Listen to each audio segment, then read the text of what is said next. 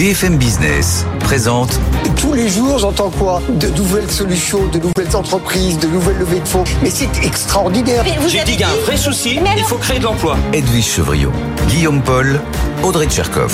Good evening business. Il est bientôt 18h, il est bientôt 18h, soyez les bienvenus dans Good Evening Business, comme tous les soirs jusqu'à 20h. Bonsoir Audrey. Bonsoir à tous. Bonsoir Edwige. Bonsoir Guillaume, bonsoir Audrey, bonsoir à vous. C'est quelque chose qui était devenu euh, quasiment inexplicable pour beaucoup d'économistes. Le chômage ne remontait pas en France, tant mieux. Bon, bah, on a eu les chiffres ce matin, ça y est. Ça remonte, nous a dit la DARES. On va en parler bien sûr largement ce soir sur BFM Business. On va parler budget, sécu. Ça s'agite à l'Assemblée apparemment. Et crise du logement Oui. aussi, puisque notre invité c'est euh, Éric Coquerel. Il est président de la Commission des finances à l'Assemblée nationale. Il a dénoncé un 49.3 pur et dur. Et il dit qu'aucun amendement n'a été euh, retenu par le gouvernement, malgré les promesses qui ont été faites par euh, Elisabeth Borne ou encore Bruno Le Maire. Il sera avec nous si son train arrive de Bruxelles. Normalement, il est arrivé. Euh, on l'espère. Et puis, on parlera aussi de crise du logement, parce qu'il est député des Seine-Saint-Denis.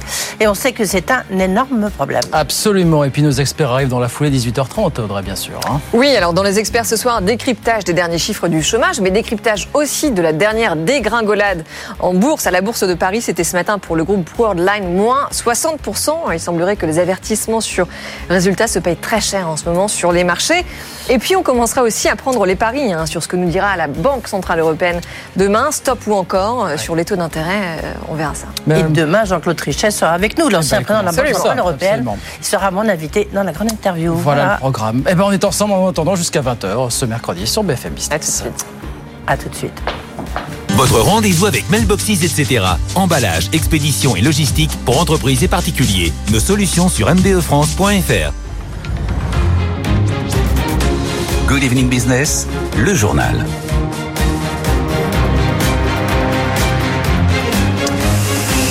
Donc oui, je vous le disais, effectivement, on a eu les chiffres euh, ce matin. C'est la DARES qui nous les a communiqués. Bonsoir Caroline Morisseau. Bonsoir. Le chômage a recommencé à augmenter en France au troisième trimestre bah, qui vient de s'achever là, Caroline. Oui, c'est ça. Alors, on est sur une légère remontée. hein. Il n'y a rien de très spectaculaire pour l'instant. Le nombre de demandeurs d'emploi en catégorie A a progressé, mais de seulement 0,6% au troisième trimestre, qui représente 17 400 personnes hein, sur, euh, inscrites en plus, sur euh, 3 millions au total. Et sur un an, on est toujours pour l'instant, je dis bien pour l'instant, sur une baisse euh, du nombre de demandeurs d'emploi hein, de 3,8%. Il n'empêche, euh, ces chiffres viennent confirmer euh, les inquiétudes. hein. Tous les instituts, la Banque de France, l'INSEE, l'OFCE, ont tous revu leurs leurs prévisions et tablent désormais sur une remontée du chômage à plus ou moins long terme. hein. L'INSEE dès fin 2023, euh, la Banque de France, l'OFCE autour de un peu moins de 8% d'ici la fin de l'année prochaine pour toutes sortes de raisons. On sent qu'il y a beaucoup de nuages qui s'amoncellent sur le marché de l'emploi, le ralentissement de la croissance bien sûr, la fin des aides liées au Covid et du coup la remontée des défaillances euh, qui va de pair avec la fin de ces aides, la réforme des retraites aussi qui pour euh, certains euh, va obliger les seniors à rester en poste et donc Eh sur oui. le marché de l'emploi plus longtemps. Pour autant, alors les économistes ne sont pas non plus alarmistes. hein. À l'INSEE, on nous dit qu'il est trop tôt pour parler d'un retournement. Il va falloir voir ce que ça donne euh, d'ici euh, plutôt en décembre, hein, d'ici euh, la fin de l'année. Mais la plupart des économistes considèrent en revanche que l'objectif affiché du gouvernement, c'est-à-dire autour le plein emploi, autour de 5% de chômage d'ici la fin du quinquennat, n'est plus tenable. Euh, et le gouvernement d'ailleurs se montre de plus en plus prudent. hein. Olivier Dussopt, qui jusqu'ici euh, se disait convaincu de pouvoir déjouer euh, les pronostics, nous parle aujourd'hui plutôt de stabiliser le taux de chômage. Voilà, en tout cas, stabilisation, c'est désormais le, mot du côté du gouvernement. Merci beaucoup Caroline. Caroline Morisseau avec nous sur BFM Business. Alors, puisqu'on parle emploi, euh, illustration de ce qui va bientôt changer pour beaucoup de, de demandeurs d'emploi. Vous savez que les allocataires du RSA vont devoir désormais assurer 15 heures d'activité professionnelle hebdomadaire.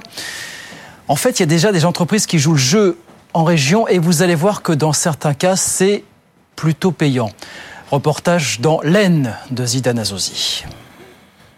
Je me trouve actuellement chez Forest Automobile dans un petit village de l'Aisne. Ici, on fabrique des voitures 100% françaises qui s'inspirent de la célèbre Méhari.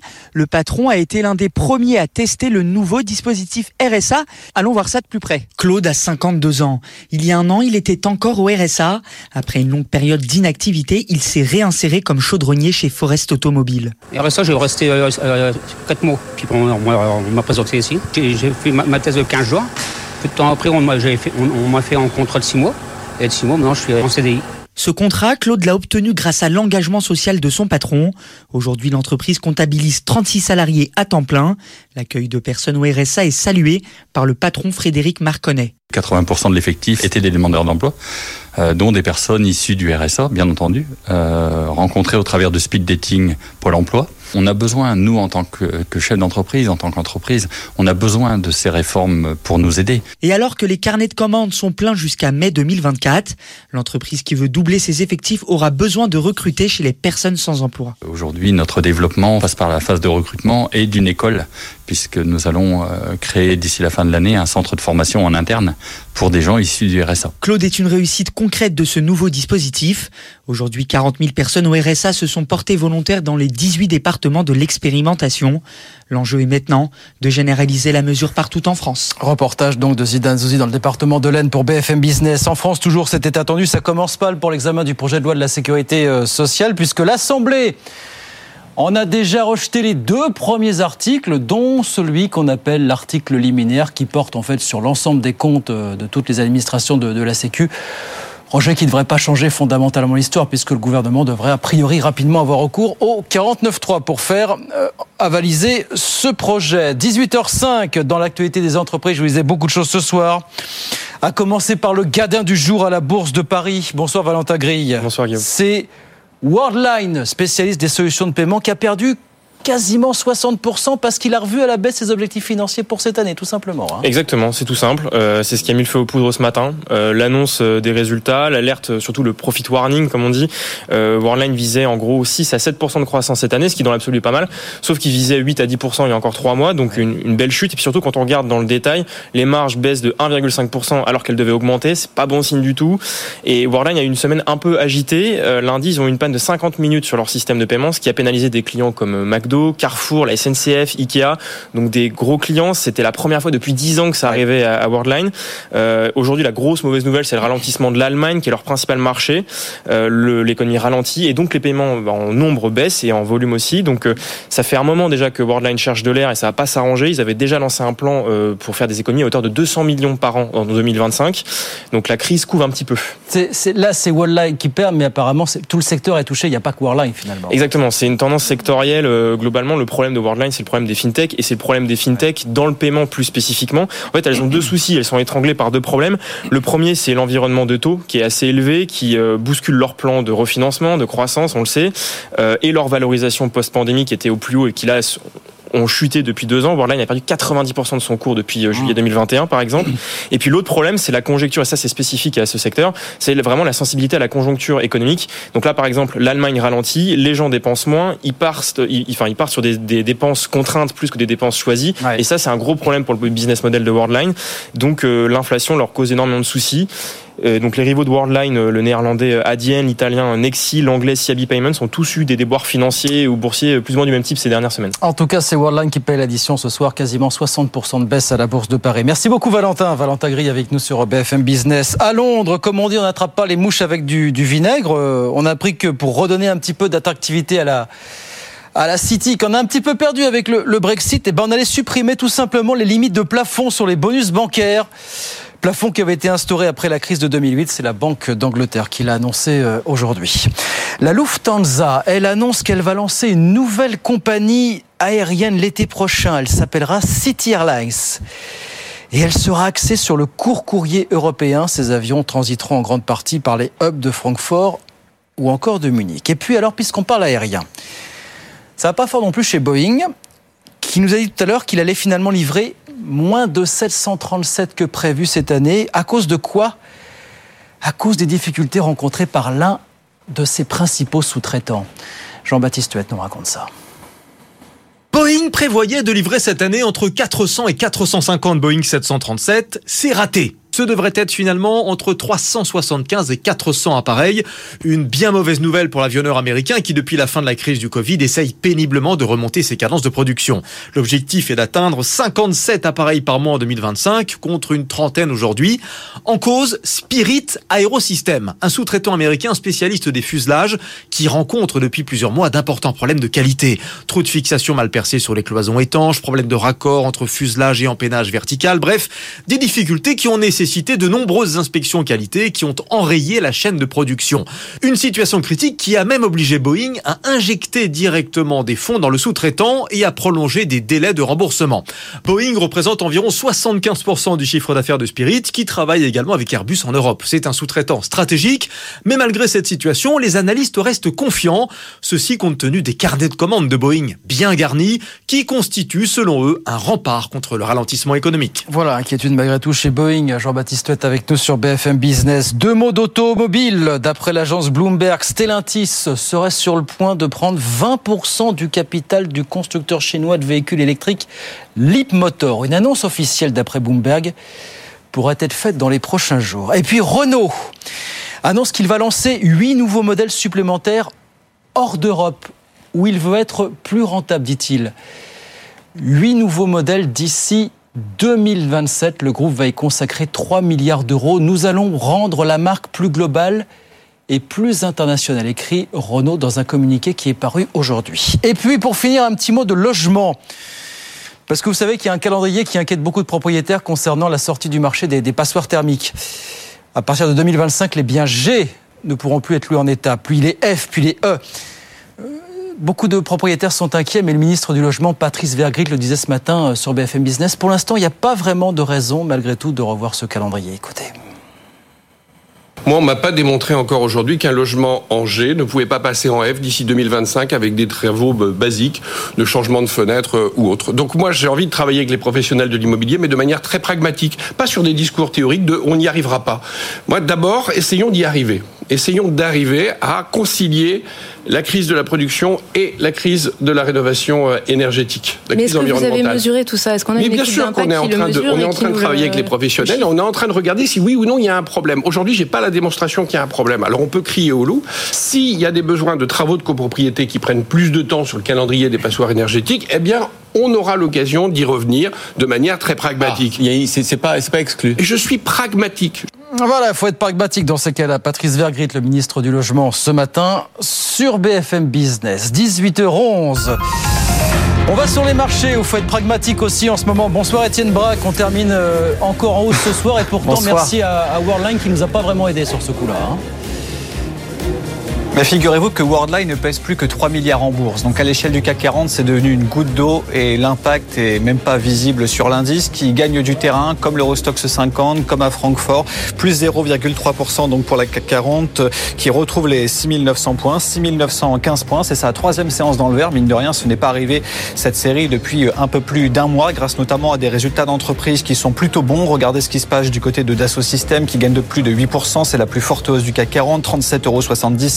Hier, Hermès qui publie des résultats meilleurs que prévu, gagner du terrain. C'est encore le cas ce soir, plus 2,8% à 1776 euros. Et puis, à noter également des cours du pétrole qui tentent de se stabiliser avec des stocks plus importants que prévu aux États-Unis. Suite à cela, le pétrole revient sous la barre des 88 dollars. Worldline, donc, qui perd 59%. Ce n'est pas la seule valeur à perdre du terrain. Il faut dire que les investisseurs en ce moment cherchent de la visibilité et tous les dossiers un petit peu compliqués. Le marché s'en débarrasse. Regardez ce qui se passe du côté de Clariane. C'est Corian qui perd 20% ce soir sans raison, plus bas historique qu'à 4,19€ ou encore Nexity dans le secteur immobilier, très compliqué hein, ce secteur, moins 14% ce soir à la clôture à 11,36€ et donc la bourse de Paris qui retrouve les 6900 points, 6915 points, avant encore de nombreuses publications demain avec notamment Total, plus 0,3% donc pour le CAC 40 ce soir à la clôture. Merci beaucoup Étienne, Étienne Braque, Euronext pour BFM Business. On regarde rapidement ce qui se passe à Wall Street, bien sûr. C'est calme aussi, hein. on perd 0,1% sur le Dow Jones, 33 116 points. Et puis l'indice Nasdaq de son côté qui lui dégringole beaucoup plus nettement, on perd 1,7%. 12 908 points, on fera un point bien sûr plus précis sur la séance à Wall Street avec Étienne dans une heure. 18h13. C'est le député LFI, Eric Coquerel, président de la commission des finances de l'Assemblée nationale, qui est l'invité des Chevrillon dans un instant sur BFM Business. A tout de suite. Good Evening Business. Actu, experts, débat et interview des grands acteurs de l'économie. Allez, 18h17 sur BFM Business. Euh, Good Evening Business continue. Bonsoir Audrey. Bonsoir Edwige. Bonsoir. Et bonsoir à Nathalie Janson, Néoma Business School. Bonsoir. Alors, on va tout dire en fait. Eric Coquerel devait être là. Il va arriver. Il, arrive, il arrive, il arrive. Le pauvre, il, est, il était à Bruxelles, eh justement, une réunion sur la fiscalité. C'est président de la commission des finances à l'Assemblée nationale. Euh, un premier train annulé, un deuxième eh train en retard, coincé dans les embouteillages. Il arrive, euh, bah, c'est sûr. Alors, avec un menu très chargé, on verra ça bien sûr avec vous. Il sera dans, dans quelques instants. Auparavant, ça va nous donner l'occasion de parler un petit peu d'un autre sujet qu'on va aborder jusqu'à jusqu'à 20h, bien sûr. C'est le chômage. Eh oui. C'est le chômage en France et on va accueillir bah, Caroline Morisseau qui nous rejoint. Bonsoir Caroline, venez, venez, allez.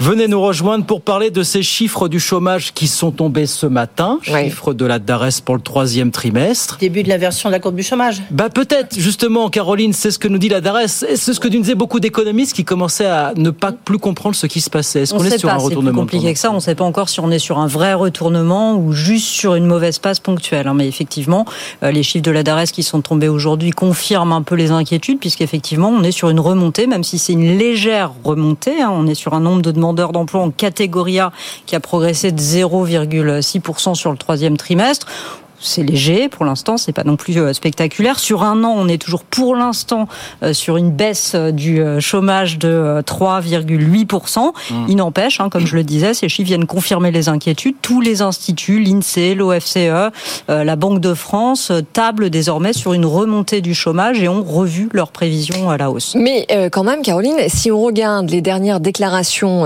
d'embauche que l'URSSAF a faites sur les derniers mois, on voit que les entreprises partout en France de toute taille et de tout secteur continuent quand même euh, d'embaucher parce qu'on a des taux d'embauche euh, qui sont stables. Hein. Alors oui, elle continue d'embaucher, mais il y a aussi un certain nombre de nuages qui s'amoncellent euh, et qui présagent peut-être d'un ralentissement mm. ou d'un coup de front, en tout cas sur le marché de l'emploi. Il y a les fins, la fin des aides, notamment liées au Covid, qui a soutenu un certain nombre d'entreprises et qui font qu'aujourd'hui, elles pourraient au moins geler les embauches, voire se mettre à licencier. Ça fait aussi monter les défaillances.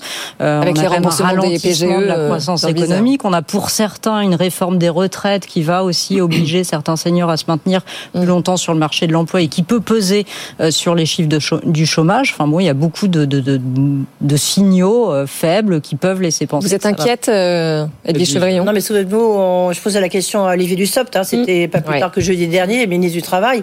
je lui demandais si c'était inquiet parce que la réunion de la OFCE, l'OFCE plus aussi une, une, position supérieure à 7%, il y avait aussi il y avait aussi la Banque de France, comme le disait Caroline à l'instant, on est dans un environnement euh, économique qui est en train de basculer. Donc, euh, d'où, euh, c'est assez logique qu'il y ait une petite, une petite inquiétude. Vous savez quoi On a ressorti le son d'Olivier Dussopt qui ah, disait que, ben oui, il dit il n'est pas très, pas si inquiet que ça, lui en tout cas, le ministre du Travail. Écoutez. Ah bon, on l'écoutera plus tard. Bon. Pas inquiet, mais euh, ceci dit, moi, là je... où je lui ai dit, c'est votre job hein, de pas être inquiet. oui, oui, les ministres du travail. Hein. Mais, mais néanmoins, je l'ai trouvé quand même beaucoup plus prudent dans les mots qu'il a utilisés dans cet échange avec vous, et il a commencé pour la première fois à parler de stabilité. Hein. Mm, mm. Mm. Nathalie Chanson. Euh, oui, bah, je, je, pense que là, on est, on est, euh, c'est un, un trend que de toute façon on a déjà aussi observé euh, aux États-Unis. Il y a eu ces les petits soubresauts. À un moment donné, voilà, on s'est dit ça y est, c'est la fin. Bon, aux États-Unis, évidemment, ce n'est pas la fin, mais on voit bien que voilà, on est dans une période qui est un peu plus incertaine quant à ce qui va se profiler. Et en effet, en France, comme on a quand même eu des programmes de soutien euh, non négligeables et que là, on accumule la fin de programme de certains programmes de soutien, en effet, on peut se demander quel impact ça aura sur euh, les secteurs, même s'il y a toujours des tensions. Oui, mais alors voilà, parce que justement, si, si, on regarde secteur par secteur, encore une fois, on voit bien qu'on mm. a finalement une économie à deux vitesses, avec euh, tous les secteurs qui sont liés euh, aux services qui se portent plutôt bien, qui ont besoin de main-d'œuvre, etc. Le bâtiment, le BTP, c'est quand même la grosse catastrophe. Mm-hmm. Et par ailleurs, la conjoncture internationale va faire que la fin de l'année va être légèrement compliquée. Et pour le tourisme, notamment, ça s'annonce difficile avec justement euh, du chômage un peu plus important. Mais au global, dans tout ça, le plein emploi, l'objectif de plein emploi à la fin du, quinquennat, euh, bah, pour l'instant, le gouvernement vise officiellement bah toujours son objectif de plein emploi. Donc ça reste le totem. C'est ça. Bah alors, mais ça reste le totem avec l'argument de la création mmh. de France Travail qui va absorber Pôle emploi et qui est censé euh, résoudre tout et nous amener facilement aux 5%. Oui, effectivement. Pour l'instant, il maintient et pour l'instant, il compte effectivement sur toutes les réformes en place, enfin les précédentes différentes réformes de l'assurance chômage, même si elles n'ont Mmh. pas parfaitement fonctionné, euh, la mise en place de France Travail, la réforme du RSA pour aller chercher les personnes les plus éloignées de l'emploi, pour euh, continuer à faire baisser le chômage. Néanmoins, c'est ce que vous disiez tout à l'heure, moi, Olivier Dussopt, je trouve qu'il a considérablement quand même changé de discours. Pendant des mois, il nous a dit à chaque fois qu'on l'interrogeait sur les chiffres du chômage qu'il était convaincu qu'il réussirait à déjouer euh, les pronostics et les prévisions euh, les plus pessimistes, que ça avait d'ailleurs déjà été le cas, puisque l'an Ouais. dernier, personne ne présageait un chômage euh, à 7%. Mais aujourd'hui, il nous dit qu'effectivement, l'objectif, c'est de stabiliser le taux de chômage. Ça il nous parle bien. plus Il de est avec nous. 5%. Bah oui, on va l'écouter. On vous l'a vendu. Alors, on va écouter Olivier Dussopt. quelques- La semaine dernière, ici même. hein. Aujourd'hui, nous sommes à 7,1% de chômage. Banque de France à 7,5. hein. Nous sommes à 7,1% de chômage et notre objectif est de stabiliser euh, ce taux. Après, est-ce que euh, on bouge de plus 0,2, de moins 0,1 Il est trop tôt pour le dire. J'ai en tête que beaucoup de prévisions nous disaient que nous ne serions pas à 7,1%. Nous, nous y sommes. Beaucoup de prévisions disaient que nous serions en récession en 2023. Nous sommes encore en croissance. Donc, continuons à nous battre et, et surtout ne soyons pas dans une forme de, de, de, de prophétie autoréalisatrice. Battons-nous pour continuer à soutenir l'emploi et l'activité. Oui, alors en effet, prévision n'est pas religion, mais si on regarde les prévisions de l'EFCE notamment, Edwige, ce qu'on nous dit, c'est que pour 2024, on va avoir plus de 50 000 postes euh, détruits sur, le, sur la première partie de l'année et qu'en gros, on va arriver à 8% de taux de chômage. hein. Oui, alors bon, ça c'est les prévisions de l'OFCE, l'OFCE, Oui, oui. parce que la Banque de France est à 7,5, hein, je pense, euh, sous le contrôle euh, de Caroline. Ce qu'on, euh, en tous les cas, moi ce que je veux dire, c'est qu'il y a des nouveaux secteurs qui, en tous les cas, sont en train euh, d'embaucher. Euh, euh, hier, on, on parlait de la, à l'occasion de la plateforme, euh, euh, la journée de la plateforme automobile, Oui. on voyait Jean-Dominique Sénard, on voyait tout, bah, bon, bah, y compris les équipementiers, ils étaient tous en train de nous dire, on va embaucher parce que dans l'électrique, on a besoin de beaucoup de monde. On a besoin de formation, on a besoin de compétences, c'est certes, mais ils voulaient embaucher euh, 7000 CDI ici, euh, d'autres euh, en voulaient en, embaucher euh, 500, plus 100. On, voit bien qu'il y a quand même euh, des secteurs qui sont en train de se, de bouger, voilà, de, de se transformer, et ça nécessite de l'emploi. Après, euh, peut-être que ça sera pas suffisant, c'est sûr. Mais effectivement, Olivier Dussopt, maintenant je le réécoute, effectivement, c'est plus la même ambiance, quoi. C'est plus la même atmosphère. hein. Très clairement, Caroline, on est d'accord. hein, c'est plus- Il a vraiment changé de discours entre il y a quelques mois encore, et, mais même les instituts euh, et les économistes ont changé de braquet récemment. hein. Avant Mm. l'été, ils Oui, n'étaient pas sur ces prévisions. Non. Edwige? Euh, non, ce que je voulais dire, c'est que le, euh, sur la question du, du chômage, il faut effectivement faire un peu attention.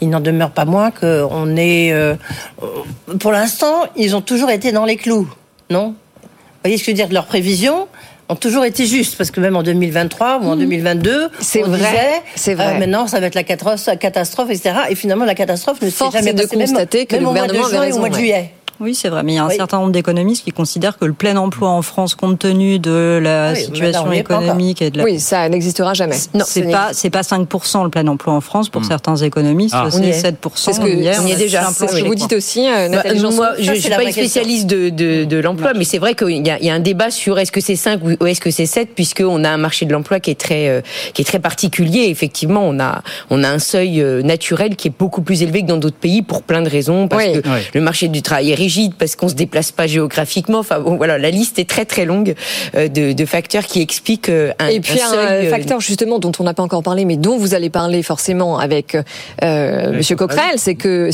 c'est la crise du logement. Oui, justement, c'est lié. Mais ça va, Ouais, ça va beaucoup jouer. Alors, Oui. dans un sens comme dans l'autre, du reste, parce que euh, la crise du logement, bah, du coup, plus personne n'a envie de bouger, hein, parce que si vous avez un logement, vous le gardez, Tout à et fait. donc vous voulez garder votre travail là, vous n'allez pas travailler ailleurs. Tout ça, à fait. c'est sûr. Donc, ça fait un nouveau blocage supplémentaire.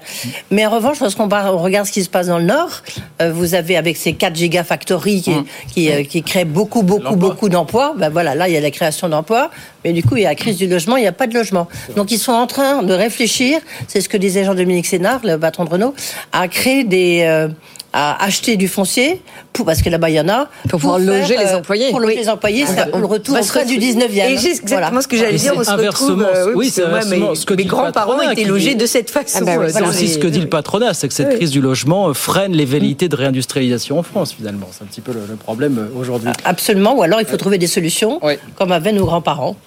Oui, on était tout, euh, tout aujourd'hui ce qui se passe aux. États-Unis où on euh, doit acheter des camping-cars pour se loger sur les sites euh, Et de oui. travail. Trois minutes avant de faire la pause, et avant d'accueillir Coquerel qui va Eric arriver, Coquerel effectivement. euh, D'un mot, mais on en reparlera d'ici Vive la 20h, bien sûr. Nous prenons les paris sur ce que nous dira ou pas la Banque Centrale Européenne demain. Statu quo ou ou pas encore sur les, les taux d'intérêt, Nathalie là? Le Oh. marché semble Oh, semblait statu quo. espérer ou un statu quo? pour le moment.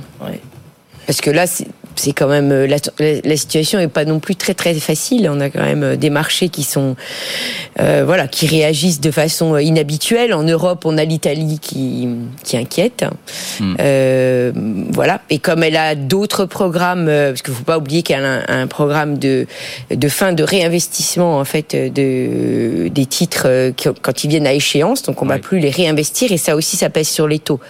Donc euh, donc là. Oui, d'accord, mais enfin, on a quand même une inflation qui n'est pas complètement jugulée. C'est pour avec ça. Des, euh, Mais comme elle sait qu'il y, a déjà- matières il y a déjà premières. naturellement, et ça va naturellement peser sur les taux, cette Ouais. composante de fin de programme de réinvestissement, euh, puisque là, c'est au fur et à mesure, euh, on réinvestit de moins en moins.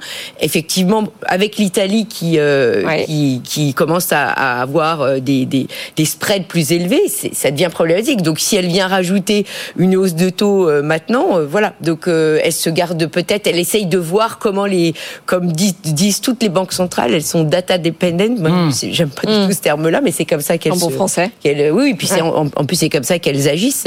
Euh, en tout cas, elle, elle, elle a vraiment une situation particulière euh, devant elle à cause de ça. Edwige. Euh, moi, moi, je parie qu'effectivement, euh, statu quo, parce que l'inflation, quand même, l'inflation reste élevée, mais on voit bien qu'il y a des perspectives d'inflation, quand même, qui sont beaucoup plus faibles. Non, pas beaucoup plus, qui sont plus faibles. Donc, euh, ça serait assez logique qu'il y ait eu ce statu quo de la Banque Centrale Européenne.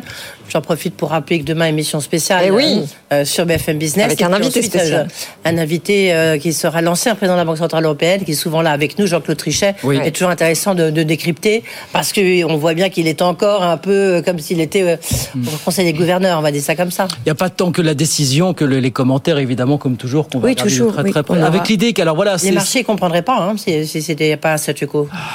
Ah, et alors, bah, bah, écoutez, moi, je vais me faire l'avocat du diable euh, et je parie pour une dernière hausse de taux parce que je Ah, pense quand même ouais, que les tensions, euh, que les dernières tensions sur les matières premières, sur le pétrole, sur le gaz. Contexte géopolitique. Oui, exactement. Moyen-Orient, oui, ouais. Complexe qui va faire que finalement, euh, dernière hausse de taux. Mais les paris sont pris. Hein. Les paris sont C'est enregistré. Il y a pause et puis il y a Et des Guillaume plateaux. Il y a- Bah, il faut se mouiller dans la vie. Statu quo. Allez, statu quo. Non, il y a l'idée de pause et l'idée de plateau. C'est derrière combien de temps dure le plateau, justement. Oui, là. bah, voilà, parce que là, par exemple, aux États-Unis, on, on pensait que le plateau allait durer quelques mois, et là, on se dit que finalement, il va peut-être durer plus longtemps qu'on ne le pense. Donc euh, voilà, donc c'est pour ça que la situation est difficile. À suivre demain à partir de 14h45 en direct sur BFM Business et puis décryptage avec Jean-Claude Trichet dans la foulée à 18h15. Ça sera demain. Eric Coquerel va arriver. Lui, Ça il va est dans un maintenant. instant. Ça va être maintenant. Merci. Il est 18h30 en tout cas. Il s'est fait attendre. À tout de suite. BFM Business, l'info éco. 18h30 sur BFM Business. Dans l'actualité, c'était donc presque devenu un mystère pour beaucoup d'économistes. Le chômage en France est un peu reparti à la hausse au troisième trimestre qui vient de s'achever. Le nombre de demandeurs euh, d'emploi inscrits en catégorie A a progressé de 0,6% par rapport au trimestre précédent, d'après la DARES. Si on prend les catégories A, B et C, le nombre d'inscrits quand même progresse de 0,2% d'un trimestre à l'autre. En France, c'était attendu, ça commence mal pour l'examen du projet de budget de la sécurité sociale, puisque l'Assemblée on a déjà rejeté les deux premiers articles, dont celui qu'on appelle l'article liminaire, qui porte sur les comptes de l'ensemble des administrations de la Sécu, rejet qui ne devrait pas changer fondamentalement l'histoire, puisque le gouvernement devrait rapidement avoir recours au 49.3. Euh, côté entreprise, dure journée pour le titre euh, Worldline qui a perdu quasiment 60%. Euh, on parle bien sûr du spécialiste des terminaux de paiement. Se trouve que les dirigeants ont eu le malheur d'annoncer ce matin qu'ils revoyaient à la baisse leurs objectifs financiers pour cette année. La bourse a nettement sanctionné. À Londres, comme on dit, on n'attrape pas les mouches euh, avec du vinaigre. On a appris que pour redonner un peu d'attractivité à la City, eh bien, on allait supprimer tout simplement les limites de plafond sur les bonus bancaires qui avaient été instaurés après la crise de 2008. C'est la Banque d'Angleterre qui l'a annoncé euh, aujourd'hui.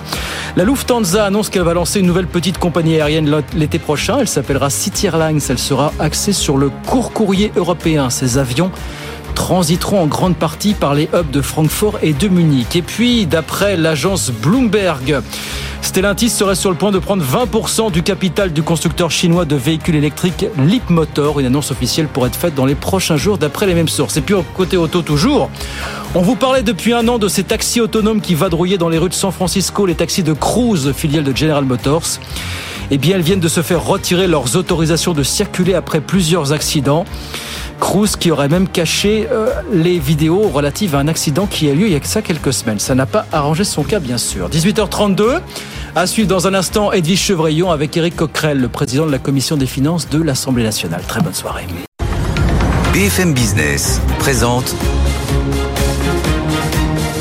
Edwige Chevrillon, la grande interview. Bonsoir à tous. Ça y est, il est avec nous, le président de la Commission des finances à l'Assemblée nationale. Bonsoir, Eric Coquerel. Bonsoir, Après vos ennuis ferroviaires, merci de nous avoir rejoints. Bah, vous étiez justement sur un dossier de fiscalité à Bruxelles. On va parler de fiscalité, on va parler de budget. Vous avez dénoncé ce 49.3 en disant qu'il était pur et dur, qu'on vous avez fait des promesses différentes. On va y revenir. Juste deux, trois questions d'actualité. D'abord, parce que ça a été adopté tout à l'heure. L'amendement a été adopté. Euh, Athos, vous croyez vraiment que la solution, c'est de nationaliser Atos? Bah, en tout cas, la solution, c'est pas ce qui venait de se passer. Donc, euh, quand une entreprise euh, est dans un secteur euh, stratégique à ce point et vit beaucoup des commandes de l'État, où il vaut mieux que ça soit nationalisé, je pense que les amendements, notamment portés par Olivier Marlex, le patron des Républicains, mais aussi d'autres à gauche, je pense à Sébastien Jumel, étaient vraiment souhaitables et qu'il est urgent de sauver cette entreprise. Et je vois pas très bien quelle autre manière de la sauver que de la nationaliser. Et donc, mais là, de manière, c'est un amendement, une fois de plus, qui va, qui va sauter, non? Oui, peut-être, mais euh, après Il va disparaître. Le, gouvernement. On l'attrape au 49 Mais comme c'est le bon sens, peut-être aussi qu'on peut espérer à un moment donné que le gouvernement finisse par retenir quand même certains des amendements votés pour les intégrer euh, dans la suite. On y reviendra tout à l'heure quand on parlera du budget. Euh, très franchement, si on nationalise pas à tous, qu'est-ce qui se passe? On laisse s'écrouler cette entreprise, c'est pas possible. Euh, sauf que l'État, c'est pas forcément toujours la bonne solution. Vous savez bien, sans être ultra libéral, l'État, c'est pas toujours la bonne solution. Hein. Oui, bah, je partage pas ce point de vue, surtout quand on est sur des secteurs stratégiques. Euh, en tout cas, euh, manifestement, la, manière dont fonctionnait Atos fait que le privé, c'est pas non plus toujours la panacée. Euh, je sais pas si vous avez vu lorsque vous étiez dans le train, on a appris tout à l'heure et confirmé par Matignon la démission du président du corps. Le corps, c'est le Conseil d'orientation des retraites. Est-ce qu'à votre avis, il paye un peu? Alors, c'est pas forcément son indépendance, mais le fait qu'il avait une sorte de bah, liberté de ton, notamment, c'est des problèmes aussi de chiffrage hein, pendant la réforme des retraites bah, il paye tout simplement le fait d'avoir mis des données sur la table qui plaisaient pas au gouvernement, qui correspondaient pas à cette réforme des retraites. Moi, je l'avais invité en audition avec la le 19 janvier, c'était une grande mobilisation. Je l'avais invité, voilà, avec en audition de la commission des finances. C'est la fameuse audition où il avait dit il n'y a pas un problème euh, de dépenses, les retraites vont pas coûter plus cher en termes de pourcentage, il y a un problème de recettes. Donc, bah, l'idée c'est comment on trouve des recettes. Bon, et ça avait déjà fortement déplu. Euh, Madame Borne l'avait dans le nez depuis longtemps. Euh, moi, je regrette. Je pense qu'on ne peut pas comme ça euh, euh, évincer les gens qui vous déplaisent et qui, tout simplement parce qu'ils donnent des informations qui ne vous satisfont pas. Alors à ce moment-là, ça va être quoi la prochaine fois? France Stratégie a donné des, des, des, chiffres, a donné des données sur la flat tax, c'est-à-dire la, la, mmh. taxation du capital, le bouclier du capital, sur les, sur l'ISF, montrant que ça avait très peu de retombées économiques, voire quasiment pas. C'est eux qui vont payer les pots cassés la prochaine je sais fois? Pas, moi j'ai une autre cible peut-être, puisque vous avez déjà été la cible. C'est vous peut-être, Eric Coquerel. Vous avez un, ton parfois qui n'est pas totalement dans la ligne euh, Renaissance, non bah, Puisque vous êtes député les filles de Seine-Saint-Denis. Oui, mais encore heureux que je, je suis peut-être une cible, enfin je suis surtout élu et que je suis élu du principal, euh, la principale force d'opposition qui est la Nupes. Donc on peut quand même pas m'évincer comme ça. Heureusement, on n'en est pas encore là. Bien qu'il il y a eu des tentations, puisqu'il y a eu des tentations de me remplacer à la présidence de la commission des finances, mais finalement, j'observe que ça n'a pas été jusqu'au bout. On va parler de la crise du logement avant de parler quand même du, projet de loi de finances 2024, parce que donc là, il y a eu le 49.3, c'était sur le volet recettes, maintenant il y a le volet dépenses, et c'est un point très très important.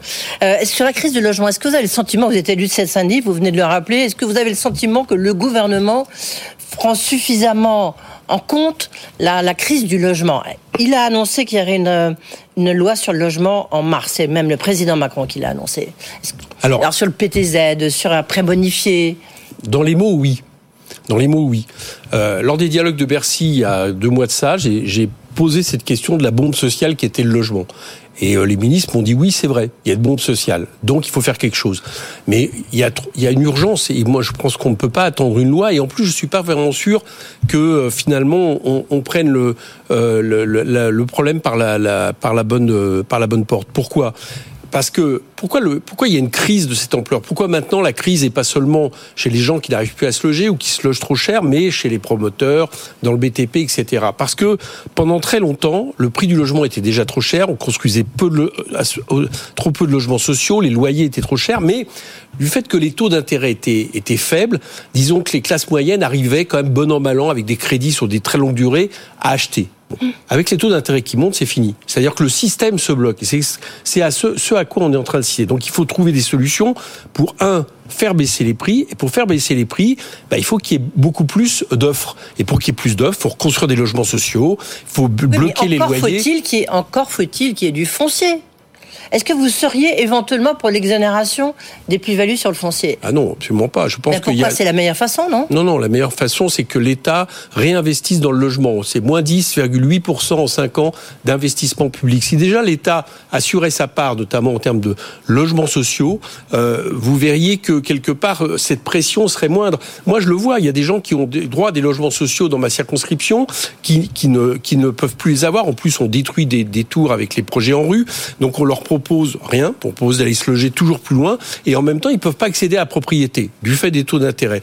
Donc voilà, ça coince. Donc pour ça, il faut reconstruire des logements sociaux, il faut faire baisser les loyers, c'est ça la solution première. Après, on peut aussi prendre des mesures notamment celles, j'allais dire, à court terme que fait le gouvernement, puisque ils ont finalement maintenu le PTZ 0. Je vous rappelle qu'ils avaient envisagé de l'arrêter. Mais ils l'ont maintenu, ils l'ont même un peu élargi. Enfin, ils l'ont recentré et élargi, si je oui, veux dire. parce que les promoteurs sont en train de dire c'est la catastrophe, on n'arrive plus à vendre. Donc, euh, évidemment, il y a des mesures. Mais tant qu'on n'aura pas pris des mesures vous qui font baisser le, le prix, bah, c'est un, un, moindre mal. De toute façon, ils ne pouvaient pas faire autrement. Mais tant qu'on n'aura pas pris des mesures qui font baisser le prix du logement, on aura euh, le problème qui est central aujourd'hui et qui est, je vous le dis, quasiment peut-être le problème numéro un de, des Français qui sont euh, des classes moyennes, des classes défavorisées. C'est le logement. Un prêt à taux bonifié, ça serait une bonne idée? Tout, Enfin, pouvoir, pouvoir, pouvoir euh, accéder au crédit de manière, euh, manière plus facile, c'est des bonnes idées. Mais encore une fois, je crois que le problème qui est posé, c'est que le logement est trop cher. Si, si vous avez tant de difficultés à un moment donné à atteindre, avoir des taux d'endettement qui sont trop importants, etc., euh, okay. des taux d'usure trop importants, c'est parce que les prix sont trop chers. Donc, il faut que les prix baissent. Il y, y, a eu ce, ce, ce, ce truc, on avait l'impression que le, le, gouvernement voulait faire un peu la chasse à Airbnb, puis finalement, on se rend compte au contraire, il, y avait, il devait avoir un amendement euh, fiscal qui devait euh, rogner sur l'exonération de TVA dont bénéficie Airbnb. Finalement, euh, c'est pas le cas, eh bien, c'est un peu tout euh, le résumé de, de c'est un tourloupe un peu que nous a fait le gouvernement, parce que pour bien comprendre, au début, euh, il, y a, il, y a, deux mois, on nous a dit cette fois-ci, on va pas faire le même 49.3 que la dernière fois, c'est-à-dire ouais. on va pas euh, ré, on va vous raser tous les amendements, on va être plus ouvert au dialogue, au moins sur certains thèmes. Et le, il y avait un des thèmes qui était euh, ces questions de taxation des loyers, des, des locations à courte durée, donc c'est pour ça qu'on l'a appelé Airbnb. Pour une bonne raison, c'est que dans les zones tendues, les zones touristiques, les gens qui résident, ils arrivent carrément plus à se loger. Ça, les prix montent tellement du fait de cette spéculation que ça devient impossible pour eux, en Corse, dans le sud-ouest, mais même dans des, centres urbains. Donc l'idée était de, rendre moins intéressant les locations à courte durée. Il y avait un, amendement transpartisan qui proposait de faire en sorte que les abattements des, locations courte durée et longue durée baissent et soient au même niveau. Et puis, bah, patatras, le gouvernement l'a pas adopté et finalement, il a pris une mesurette qui ne va rien régler. Donc voilà, c'est un peu le, le résumé un que peu de. dans le cadre de parce qu'en perspective des Jeux Olympiques où il y a quand même beaucoup de Français qui vont utiliser Airbnb. Oui, bah vous inquiétez pas pour les Jeux Olympiques. Je, euh, euh, à 50% d'abattement, il y aura, il y aura, il y, a, pas de problème pour que les gens euh, louent leur appartement oui, avec fait Airbnb. exprès, non Vous pensez pas? Oui, mais ça aurait pas changé grand chose si c'était descendu à 30%. C'est pas vrai. Euh, le, la demande est tellement importante que ça n'aurait pas changé. Les gens auraient gagné un peu moins d'argent. Bah écoutez, pas, c'est pas dramatique. Le, alors ce budget 2024, donc je, répète là, on est dans le, le volet euh, donc euh, recette a été euh, a été bah, est passé à cause du 49.3. Donc vous, venez de dénoncer les, conditions. Là, il y a le volet dépenses. Euh, mais en même temps, c'est un peu de votre faute. C'est-à-dire que c'est sûr que le gouvernement n'avait pas de majorité, que les débats ont été quand même la dernière fois extrêmement violents, notamment avec la Nupes ou la Nup. Euh, vous êtes euh, élu LFI. Finalement, c'est pas ben, vous récoltez un peu ce que vous avez semé, non? Non, je crois pas. Le problème, c'est qu'on n'est pas dans une démocratie parlementaire dans ce pays. On n'est pas une démocratie moderne. Mmh. Euh, pourquoi? Parce que il n'y a, y a, pas de démocratie comme ça où un gouvernement peut euh, appliquer un, un, programme, un budget, alors qu'il n'a pas de majorité. Il est Prenons en Allemagne le fait d'avoir. Euh, vous êtes obligé à essayer de trouver des compromis. Il y a des coalitions. Là ici, c'est des choses qui existent en Allemagne. Oui, d'accord. Il y a une culture différente. D'accord, mais les, la, la, culture est peut-être différente, mais c'est surtout aussi qu'il n'y a pas le 49-3. Vous n'avez pas un système où l'exécutif est aussi fort par rapport au Parlement. Et donc là, le 49-3, c'est un peu le, la démonstration. Pourquoi? On a un gouvernement qui dit je viens avec un budget. Il y a des modifications qui sont votées par l'Assemblée et avec des députés de la majorité. Vous avez par exemple euh, un certain nombre d'amendements de, sur les recettes qui proposent une taxation sur les superdividendes. C'est pas France Insoumise, c'était une proposition de Jean-Paul Mattei, Modem, ouais. sur les rachats d'actions, idem, etc. 15 milliards de recettes, on avait trouvé 15 milliards de recettes, et des choses qui franchement font pas très mal à tous ceux qui s'enrichissent très largement dans ce pays. Le bilan, c'est qu'au lieu de se dire bon bah je vais trouver un compromis avec le Parlement, avec l'Assemblée, voilà, on va, on va s'y réfléchir, ça a été on fait le 49-3, on rase tout ça, on met quelques mesurettes pour faire plaisir. Bon, bah ça, c'est pas une façon de gouverner, et à mon avis, ça peut pas tenir très longtemps, et en plus, c'est pas bon pour le pays. Oui, mais c'est vous qui avez preuve. Quand je dis vous, c'est pas vous en l'occurrence, oui, vous intitulé personné, parce que au contraire, je pense que bah, tout le monde se félicite de, de, votre rôle à la tête de la commission des finances.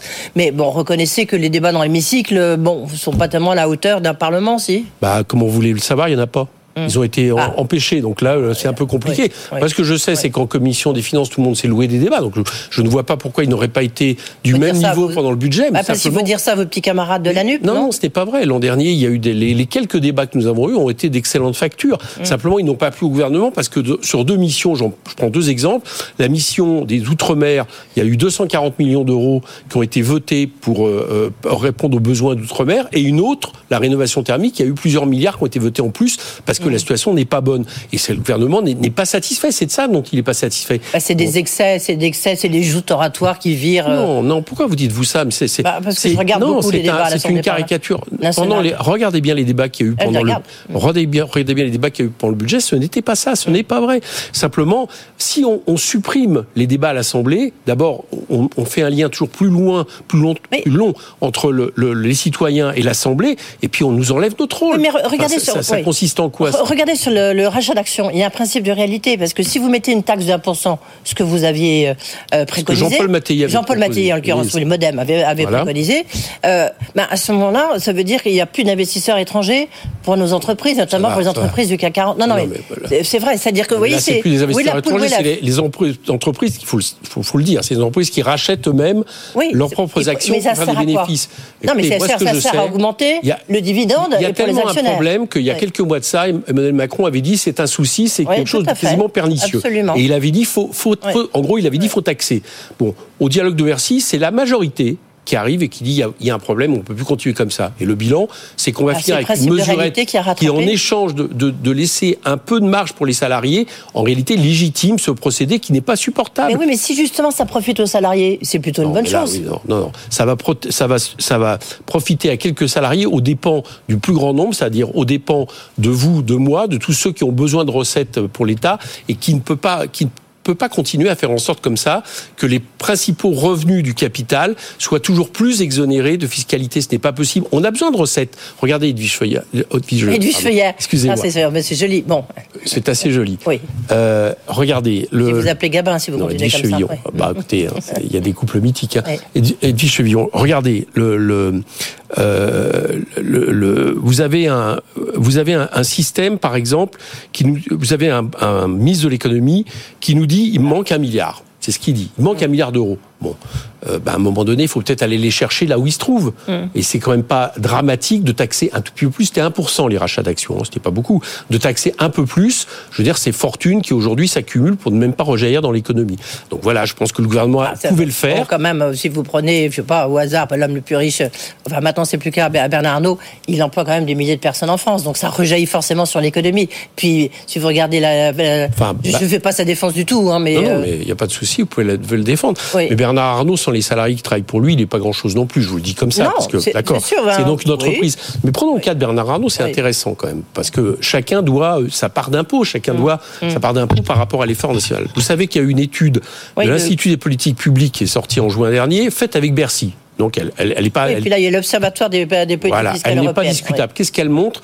Elle montre que les 150 plus grandes fortunes de France, les milliardaires, pour aller vite, d'accord, ont un impôt sur la fortune qui est entre 0 et 0,1% alors que euh, le, le décile le plus important, qui euh, au niveau de l'impôt sur le revenu, paye 45% avec leur impôt professionnel, parce qu'ils ont transféré une partie de leur, leur, leur fortune Parce sur la leur- professionnelle, Ouais, on atteint 25 Ouais. Vous savez quel est le manque pour ces 150 personnes pour l'État C'est 18 milliards. C'est pas supportable. Une personne Oui, mais pas en comme même ça temps, la autant de milliards Enfin, puis après, qu'il on n'est pas là pour, pour, ce- pour faire ce débat-là, parce que c'est un C'est débat très c'est un intéressant. débat mais- central, c'est qu'on a besoin de cet Ah, mais c'est central. pour la Ce que je veux dire, c'est que ça mérite un débat en soi. euh, C'est ce que veut dire euh, Eric Coquerel.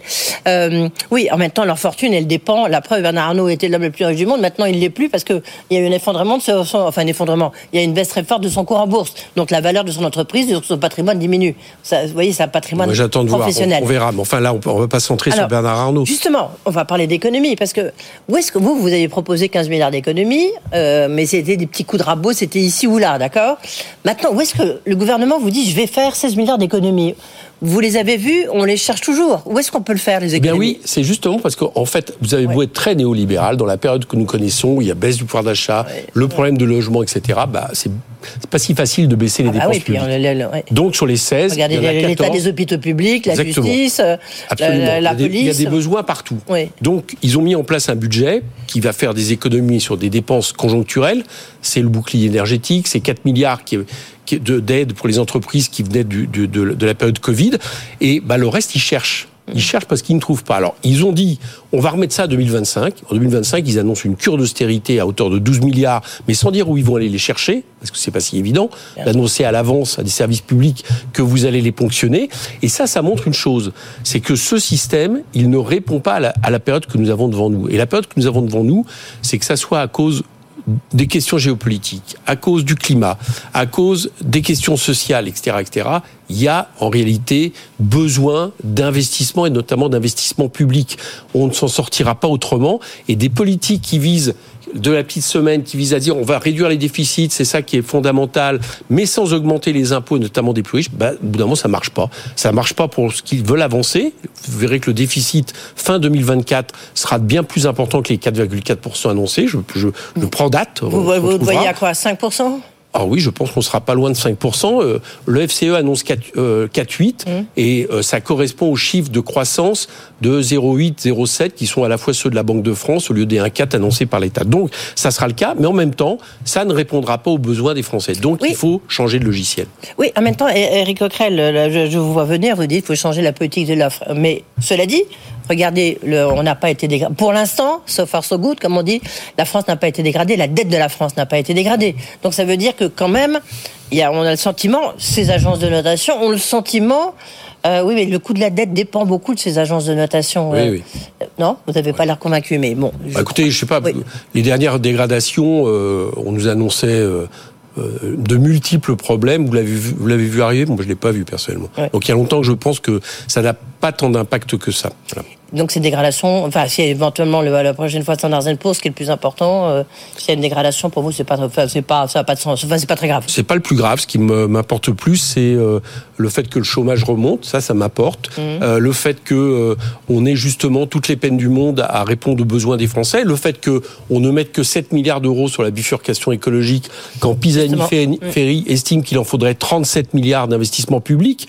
Bon, et moi, je pense que la dette écologique est bien plus grave que la dette financière. Je peut-être vous choquer, mais voilà, je pense Non, que non, non, la, première, raison. elle n'est pas annula- annulable. Donc, elle n'est pas d'accord avec vous. Bien. Et donc, à partir de là, c'est plutôt ces, ces critères-là que je recherche euh, que le fait qu'une agence de notation nous dégrade de, de, euh, très légèrement. Encore une fois, c'est, ça, ça n'a pas, ça n'a pas changé euh, la situation de ces dernières années quand, quand ça a été le cas. Justement sur le, Bruno Le Maire l'a annoncé, ça y est, le leasing social à 100 euros pour permettre à des Français les, les, les plus pauvres de, d'acheter une voiture électrique. Est-ce que là vous êtes d'accord? Enfin, vous voyez bien que c'est pas 100 euros qui va résoudre le, problème des Français les plus pauvres qui ne peuvent pas s'acheter une voiture. Enfin, on, on- tout ça et euh, on est dans euh, les gens, Pourquoi? les gens aujourd'hui ont un problème de pouvoir d'achat qui euh, touche leur alimentation. Vous le savez comme moi, il y a un tiers des Français qui disent qu'ils ont du mal à faire trois repas par jour. Donc Très franchement, je ne pense pas que ça soit ce genre de mesures euh, qui, euh, qui permettent de, régler les questions. On ferait mieux de s'occuper, par exemple, de monter les minima sociaux au seuil de pauvreté. On ferait mieux de faire en sorte que les salaires soient indexés sur l'inflation, de relancer une consommation populaire. Ça me se- semblerait plus efficace que ce genre de de- d'aide. Oui. Sur l'exonération de charges, des charges euh, pour Moi, les j'appelle ça cotisation. cotisations. Oui, vous avez tout à fait raison. Ça s'appelle des cotisations. J'étais juste sur le. euh, vous avez tout à fait raison. Entre 2,5 et 3,5. Et il y avait donc, euh, on a vu, bah, c'était justement à dépater Marc Ferracci qui l'avait proposé. Ça a été retoqué par le gouvernement. Vous dites quoi? Bah, c'est encore un, un élément. Pas complètement retoqué. Voilà. on va Voilà. Alors il y, a, il y a un élément encourageant et il y a un élément euh, désespérant. L'élément encourageant, c'est que ce soit sur euh, les taxations des superdividendes dont je vous rappelais, tout- je vous parlais tout à l'heure de transactions financières, que ce soit sur la- la remise en question de ces aides aux entreprises par des exonérations dont on a bien du mal à trouver euh, en quoi ça, ça, ça, ça aide l'emploi. Il y a quand même une majorité à l'Assemblée pour commencer à le remettre en question. Bon, ça c'est encourageant. Mais ce qui est désespérant, c'est que le gouvernement n'en tient pas compte. Voilà. Et je pense que là, pour le coup, il ferait mieux d'entendre l'Assemblée. C'est peut-être euh, le cœur de ce budget, d'ailleurs. L'Agir Carco, finalement, le gouvernement a l'air. Olivier Dussopt, que je recevais jeudi dernier, nous a dit euh, Bon, écoutez, on va voir. Visiblement, il renoncerait à la cagnotte. Vous applaudissez, vous dites bravo. Vous ne Enfin. pouvez pas faire autrement quand vous avez Ouais. tous les partenaires sociaux qui sont Sont contre. contre. Mais ça montre bien quand même que le, cette réforme de retraite c'était n'importe quoi parce que on nous expliquait euh, qu'on allait euh, équilibrer euh, les les les, euh, les retraites. C'était pour ça qu'on faisait la réforme. Il fallait aller faire un rap sur ce qui fonctionnait, ce qui fonctionnait d'ailleurs. euh, Je ne sais pas si vous vous rappelez, mais tout ça vient d'une réforme où on nous avait dit qu'il faut absolument la faire pour équilibrer les retraites. Oui, tout à Et en fait. ça a tellement équilibré que ça a même fait des surplus. Mm. Bon, bah c'est pas euh, Mais ça, les surplus de, oui, de, ça, de c'est caisses sur de les retraite, retraites elles doivent pas servir pour régler le déficit de l'État. Ça, c'est pas la. À mon avis, c'est une mauvaise solution, et c'est là où le gouvernement se retrouve dans l'impasse. Merci beaucoup. On a beaucoup de sujets à discuter avec vous. Faut, euh, il faut revenir nous voir, Eric Coquerel. plaisir. Et puis vous viendrez de l'Assemblée nationale retard. et pas de Bruxelles. Merci beaucoup, Eric Coquerel, président de la Commission des finances, député. Et les filles, parce que NUP, ça n'existe plus. Député NUP. Euh, Autre débat. Euh, était donc notre invité. Merci, Tout de suite, euh, le, le débat des experts, ça, ça se poursuit. Good Evening Business. On parlera justement encore d'Atos, euh, du chômage et puis de la cata en bourse de Worldline. Justement, on parlera de paiement. À tout de suite. Good Evening Business. Actu, experts, débat et interview des grands acteurs de l'économie. BFM Business présente Tous les jours, j'entends quoi? De nouvelles solutions, de nouvelles entreprises, de nouvelles levées de fonds. Mais c'est extraordinaire. J'ai dit qu'il y a un vrai souci, il faut créer de l'emploi. Je suis assez d'accord avec euh, ce qui a été dit. Il suffit d'écouter BFM Business. Voilà, magnifique. Guillaume Paul, Audrey Tcherkov. Good Evening Business. Allez, 19h, c'est reparti, la deuxième heure de Good Evening Business, toujours en direct jusqu'à 20h. Rebonsoir Audrey. Rebonsoir Guillaume et rebonsoir à tous. Dans l'actualité ce soir, alors c'est quelque chose qui était devenu inexplicable pour beaucoup d'économistes, le chômage qui ne rebaissait pas en France, tant mieux. Et puis bah, les chiffres sont tombés ce matin, ça y est. Le chômage est un petit peu remonté au troisième trimestre, on va en parler dans un instant. Et puis on en parlera bien sûr avec nos experts qui arrivent bah, dans un quart d'heure Audrey. Oui, alors décryptage des derniers chiffres du chômage, mais pas que, décryptage aussi hein, de la dernière dégringolade euh, à la Bourse de Paris. C'était ce matin pour le groupe Worldline. Il semblerait que les avertissements sur résultats se payent très cher en ce moment euh, sur les marchés. Worldwine, moins 60% euh, à l'ouverture ce matin. Et puis on commencera à prendre les paris sur ce que va nous dire la Banque Centrale Européenne demain concernant les taux d'intérêt. Alors stop ou encore, on, est déjà- on a déjà commencé à prendre les paris. On va commencer à prendre. On va les prendre jusqu'à continuer. 20h. Avec Voilà. qui on va prendre tous ces paris? Avec Nathalie Janson de Benoma Business School, avec Bruno Coquet de l'OFCE et Eric Lewin des publications Agora. Tout ça et bien autre chose jusqu'à 20h, bien sûr. Débat animé. À tout de Absolument. suite. Votre rendez-vous avec Mailboxes, etc. Emballage, expédition et logistique pour entreprises et particuliers. Nos solutions sur mbefrance.fr. Good Evening Business, le journal.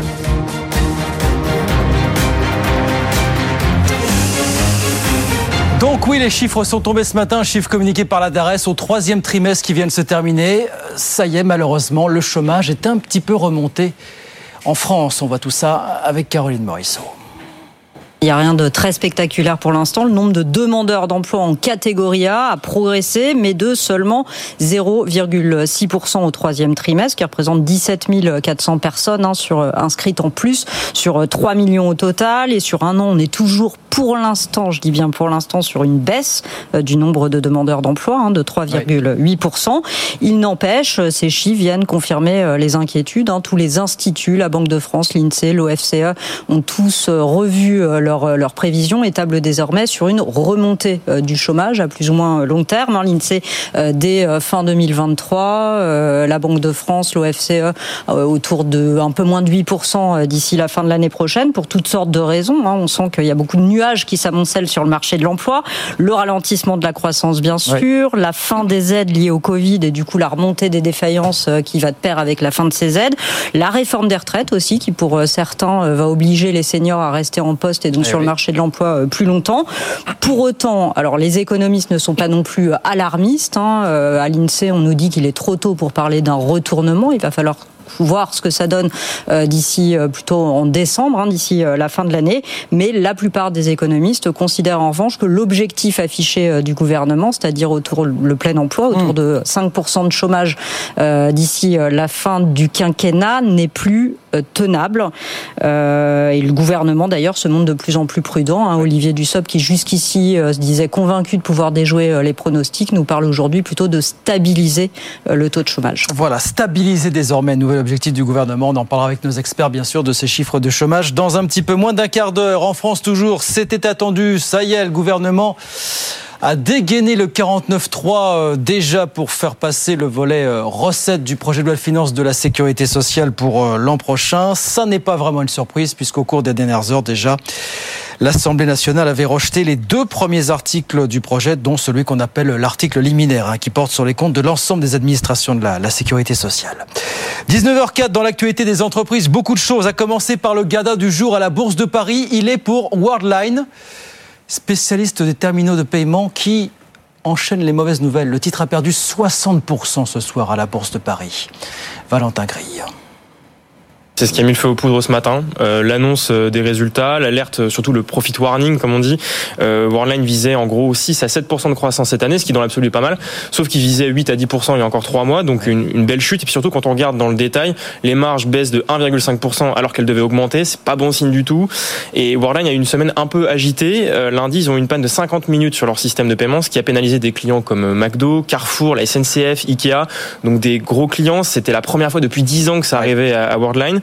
Euh, Aujourd'hui, la grosse mauvaise nouvelle, c'est le ralentissement de l'Allemagne, qui est leur principal marché. Euh, L'économie ralentit et donc les paiements bah, en nombre baissent et en volume aussi. Donc euh, ça fait un moment déjà que Worldline cherche de l'air et ça va pas s'arranger. Ils avaient déjà lancé un plan pour faire des économies à hauteur de 200 millions par an en 2025. Donc la crise couvre un petit peu.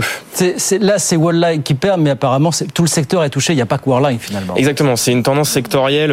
Globalement, le problème de Worldline, c'est le problème des fintech et c'est le problème des fintech dans le paiement plus spécifiquement. En fait, elles ont deux soucis. Elles sont étranglées par deux problèmes. Le premier, c'est l'environnement de taux qui est assez élevé, qui euh, bouscule leur plan de refinancement, de croissance, on le sait, euh, et leur valorisation post-pandémie qui était au plus haut et qui là ont chuté depuis deux ans. Worldline a perdu 90% de son cours depuis euh, juillet 2021, par exemple. Et puis l'autre problème, c'est la conjoncture, et ça c'est spécifique à ce secteur, c'est vraiment la sensibilité à la conjoncture économique. Donc là, par exemple, l'Allemagne ralentit, les gens dépensent moins, ils partent, ils, enfin, ils partent sur des, des, dépenses contraintes plus que des dépenses choisies. Et ça, c'est un gros problème pour le business model de Worldline. Donc euh, l'inflation leur cause énormément de soucis. Euh, donc les rivaux de Worldline, le néerlandais Adyen, l'italien Nexi, l'anglais Siabi Payments, ont tous eu des déboires financiers ou boursiers plus ou moins du même type ces dernières semaines. Voilà les difficultés de Worldline. On en parlera d'ici 20h, euh, ça aussi avec nos experts sur, euh, BFM Business. À Londres, comme on dit, on n'attrape pas les mouches avec du vinaigre. On a appris aujourd'hui que pour redonner un petit peu d'attractivité euh, à la City, qui en a perdu un petit peu depuis le Brexit, eh ben, on allait supprimer tout simplement les limites de plafond sur les bonus bancaires qui avaient été instaurés euh, après la crise de 2028. C'est la Banque d'Angleterre qui l'a annoncé euh, aujourd'hui. La Lufthansa, elle, annonce qu'elle va lancer une nouvelle petite compagnie aérienne l'été prochain. Elle s'appellera City Airlines. Elle sera axée sur le court courrier européen.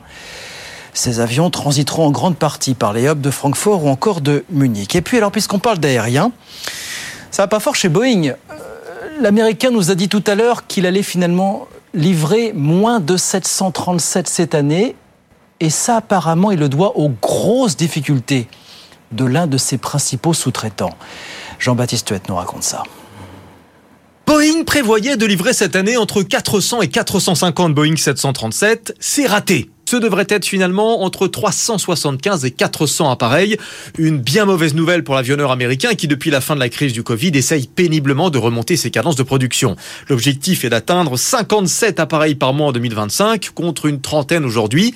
En cause, Spirit Aerosystem, un sous-traitant américain spécialiste des fuselages qui rencontre depuis plusieurs mois d'importants problèmes de qualité. Trop de fixations mal percées sur les cloisons étanches, problèmes de raccord entre fuselage et empennage vertical, bref, des difficultés qui ont nécessité de nombreuses inspections qualité qui ont enrayé la chaîne de production. Une situation critique qui a même obligé Boeing à injecter directement des fonds dans le sous-traitant et à prolonger des délais de remboursement.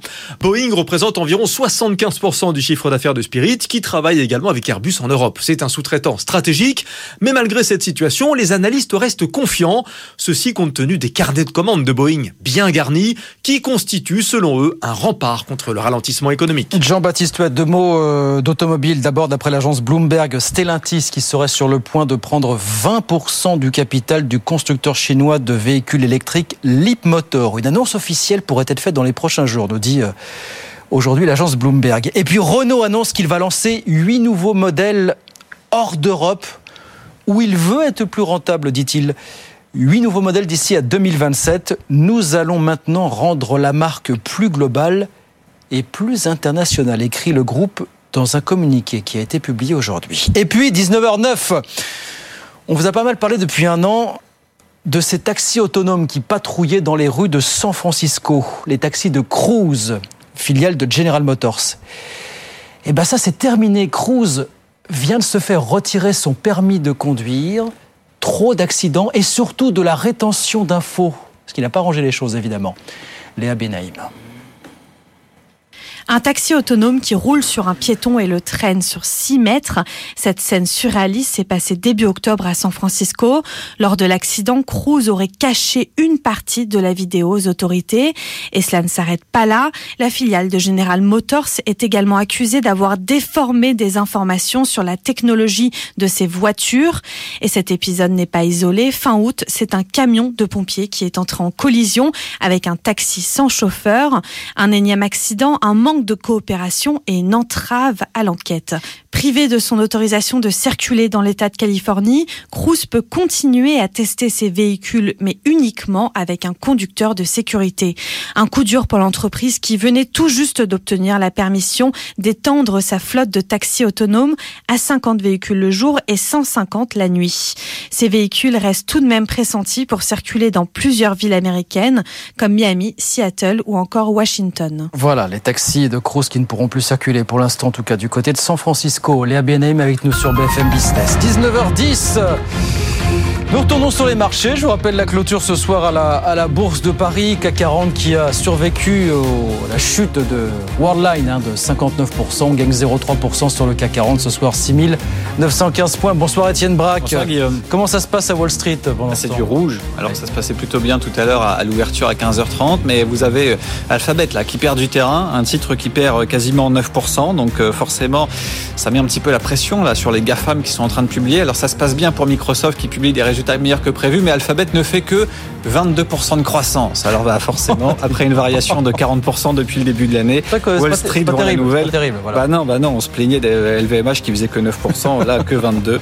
Et puis vous avez également Boeing qui pèse un petit peu sur la tendance. Hein. Jean-Baptiste parlait des problèmes de 737. Vous avez des charges exceptionnelles, 1,6 milliard quand même de pertes en l'espace de, de 3 mois. Vous avez la valeur qui recule de 0,7% et puis tout le secteur de la tech qui recule. Hein. Intel moins 4,3%, Salesforce moins 3,5%. Dans le secteur des paiements, à l'inverse de Worldline, ça se passe bien pour Visa, avec des dépenses qui ont été très fortes au troisième trimestre cet été. La valeur gagne 0,3%. Et puis, bien sûr, ce qui freine toujours les marchés, c'est les taux d'intérêt, avec un 10 ans américain qui est toujours à la porte des 5%, 4,95. Donc, forcément, ça fait pression. Et puis, le pétrole qui repart déjà de l'avant, après avoir baissé hier. Il retrouve la barre des 89 dollars, avec une variation d'un peu plus d'un pour cent. Et donc, tout ça, ça pèse sur la séance. Un Dow Jones qui perd 0,2% sur le fil des 33 000 points, 33 068 points. S&P qui cède 1,5% sous les 4002 quand le Nasdaq est sous pression avec les valeurs techno, moins 2% pour l'indice technologie. Ah, ces marchés sont impitoyables. Merci beaucoup Étienne. Étienne Braque avec nous sur BFM Business. 19h12, on repart avec Audrey Tcherkov et nos experts dans un instant. Le chômage qui remonte finalement en France. Ambiance autour du budget à l'Assemblée, on en a parlé avec Eric Coquerel et puis on va commencer à prendre les paris. Allez, que fera la Banque Centrale Européenne? Les marchés semblent espérer ou croire à un statu quo après 16 mois de hausse d'affilée. On raconte tout ça plus bien autre chose d'ici 20h, bien sûr. À tout de suite. BFM Business présente Good Evening Business, les experts du soir.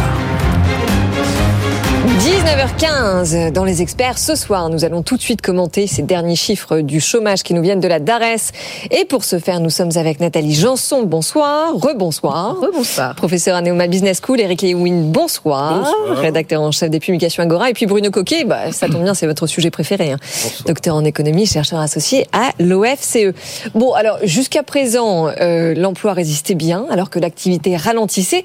C'est une tendance que les économistes et que les experts sur ce plateau ont eu du mal à expliquer pendant de nombreux mois. Donc ça y est, là, finalement, la courbe s'inverse euh, enfin. Bruno.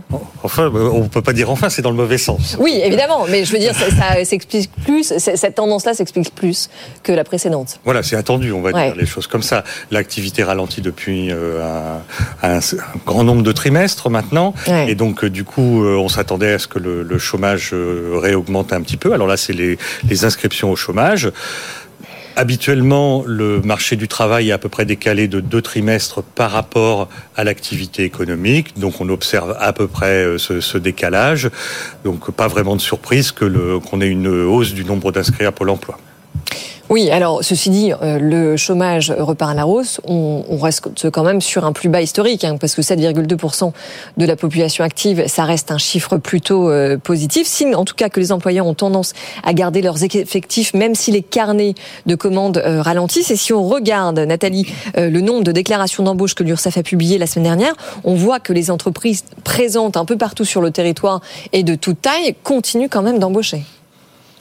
Oui, parce que de toute façon, on a, comme on l'avait évoqué, il y a, quand même une diversité de, de situations en France, puisqu'on a à la fois euh, une tendance, mais malgré tout, des secteurs qui restent en- sous forte tension. Et effectivement, le- la particularité du marché français, c'est d'être euh, euh, avec beaucoup d'obstacles, à la fois euh, dans les obstacles, c'est-à-dire euh, un marché, un code du travail qui est assez lourd, donc ce qui explique en général quand on embauche, euh, on attend avant d'embaucher, et puis une fois qu'on embauche, bah, on, a- on met du temps à se séparer, puisqu'en fait, on veut vraiment être sûr que si ça Bah, c'est long et ça coûte cher, ouais. Voilà. Et puis l'autre dimension, c'est qu'en effet, la, la dimension géographique, euh, voilà, c'était souvent soulevé comme point. Comme on a un marché immobilier qui n'est pas très euh, fluide, et il, euh, participe à rigidifier le, le marché du travail, qui est lui-même déjà rigide. Voilà. Donc, euh, on a plusieurs facteurs qui expliquent euh, cette euh, cette inertie en tout cas. On, on disait tout à l'heure, enfin, il y a beaucoup d'économistes qui ne finissaient par ne plus comprendre pourquoi le marché de l'emploi ne baissait pas finalement Ah bah, dans depuis plein de pays, plusieurs c'était le cas, trimestres. parce qu'aux États-Unis, on a eu les mêmes interrogations. Vous avez Oui. l'explication à ça, Bruno On comprend toujours pas. Oui. Vous comprenez toujours pas, en fait. C'est le, si on dit le contenu en emploi de la croissance, hein, il a été extrêmement fort. C'est-à-dire que euh, c'est comme si tout se passait comme si un certain nombre d'entreprises embauchaient des gens pour rien faire, hein, Exactement. puisque chaque euh, employé nouvellement embauché euh, contribuait à baisser la production moyenne. ouais. hein. Donc, euh, du coup, on a, on a ce paradoxe-là. Il, con- il continue d'exister. Mm. Alors, en France, on a un très gros écart de la productivité à sa tendance. C'est comme ça qu'on dit les choses. Ça existait aussi dans d'autres pays européens. Mm. Ce qui s'est passé dans ces pays, par exemple au Royaume-Uni, c'est que les, euh, les comptes nationaux ont été révisés, c'est-à-dire la production a été révisée. Et donc du coup, hausse. La productivité a retrouvé son niveau normal. En France, euh, pour le moment, c'est pas fait. On ne sait pas si l'Insee le fera. Si Ah bah en France, on a une productivité qui continue de baisser. Hein. Oui, mais parce que en Angleterre, en fait, ils ont révisé, ils se sont aperçus Oui, qu'ils oui, oui. mal mesuré la production. Voilà, on, peut, on mesure l'emploi et la production. Si on mesure un, un des deux, euh, ça va pas. Mm. Mais euh, pour euh, revenir sur le chiffre du chômage, là où on comprend qu'aujourd'hui c'est un ralentissement, même si ça n'explique pas tout, c'est les, les indices. Le premier indice, c'est le chômage des jeunes ne baisse plus. Mm. Donc ça, c'est un premier indice, parce que c'est toujours les populations fragiles qui s'insèrent dans l'emploi qui sont touchées en premier, hein, Oui. naturellement par une hausse Oui. du chômage. L'autre chose, c'est que la catégorie A augmente, mais les catégories B et C, c'est-à-dire celles où les chômeurs travaillent en même temps qu'ils sont inscrits au chômage, on voit qu'il y a un décalage vers les petites durées de travail. Donc le nombre d'heures travaillées par les chômeurs baisse. Et donc ça, c'est un indicateur aussi du ralentissement. Il n'y a pas de rupture, il n'y a pas de catastrophe, mais quand même, on, on voit bien qu'on encaisse quand même quelques trimestres de, de ralentissement d'activité. Oui, et donc en fait, on voit quand même que la courbe, elle s'inverse. Eric Lewin, est-ce que vous êtes inquiet, notamment par rapport à la fin de l'année qui s'annonce quand même complexe, dans le contexte international que l'on connaît difficile, avec le robinet des aides d'État qui s'arrête, en tout cas pour le périmètre franco-français, et puis des remboursements de PGE pour les entreprises et des défaillances euh, qui sont de plus en plus nombreuses quand même. Bon, déjà, faut relativiser le chiffre, parce que sur un an, on est quand même à moins 120 000. Donc, il y a quand même eu de la création d'emplois sur un an. Euh, maintenant, ce qu'il faut dire, c'est vrai qu'on peut s'interroger, est-ce que le chômage va rester sur ces niveaux-là et où est-ce qu'il va augmenter? A priori, ça devrait augmenter. La réforme des retraites, je crois que mécaniquement, ça fait augmenter la population active de 0,6%. La fin des PGE, la fin du quoi qu'il en coûte, l'augmentation des défaillances d'entreprises, le fait que les indicateurs européens ne sont pas bons. Vous avez vu qu'hier, on a eu un PME composite qui est ressorti à 46 à un très bas niveau. Donc, a priori, ça va remonter. Maintenant, à combien ça va remonter? Moi, je suis incapable, Bruno est sans doute plus capable de faire des, des- des prévisions là-dessus. Il faut quand même noter que depuis 2016, on est quand même passé de 10,1 à 7,1. Je crois qu'on est remonté à 7,3 aujourd'hui. C'est pas encore catastrophique et c'est normal avec le ralentissement économique que l'on vit depuis quelques mois. Oui, mais ce que le FCE euh, nous dit, et vous allez le dire mieux que moi, Bruno Coquet, c'est que 2024, a priori, on peut s'attendre à un taux de chômage aux alentours de 8%. Oui, c'est 7-9% en fin d'année de 2024. La Banque de France doit être à à 7,4, c'est- c'est 7,5, quoi, oui, dans ces 7,5, eaux-là également. Tout le monde, à peu près, après, à part le gouvernement, prévoit que le, le taux de chômage va réaugmenter euh, un petit peu. Encore une fois, les prévisions ne sont pas catastrophiques, mais en même temps, si on fait la liste des risques positifs et des risques négatifs, euh, ça, la balance est plutôt, plutôt du côté des risques négatifs. Et donc, du coup, est-ce que ceux-là sont bien intégrés dans les prévisions? C'est pas sûr. Alors justement, justement, non, on va écouter Olivier Dussopt et je vous donne la parole après Eric. On va écouter Olivier Dussopt qui était à ce micro la semaine dernière, Oui. au micro d'Edwige Chevrillon. Bah, qu'on sent un petit peu moins euh, optimiste qu'il y a un certain temps quand même. Écoutez le, le ministre, 40 secondes.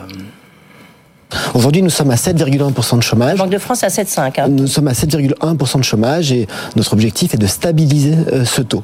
Après, est-ce que euh, on bouge de plus 0,2, de moins 0,1 Il est trop tôt pour le dire. Moi, j'ai en tête que beaucoup de prévisions nous disaient que nous ne serions pas à 7,1%. Nous, nous y sommes. Beaucoup de prévisions disaient que nous serions en récession en 2023.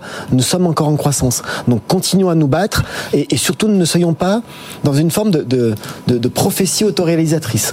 Battons-nous pour continuer à soutenir l'emploi et l'activité. Ouais, c'est quand même pas le même logiciel là. On sent que le discours a un petit peu changé quand même. Oui, il est beaucoup plus prudent dans les mots qu'il utilise et c'est la première fois euh, qu'on entend les mots de stabilisation de la part du gouvernement. Il y a- il y a une étude faite sur les ménages français. Ce qui les inquiète le plus, c'est pas le chômage, c'est le pouvoir d'achat. Pouvoir d'achat, oui. Donc Préoccupation principale. que même si le chômage augmente, on ne reviendra pas au niveau de 10% qu'on avait connu. Et on a quand même beaucoup de secteurs, il faut quand même en parler à nos amis auditeurs téléspectateurs, qui sont en pénurie d'emploi.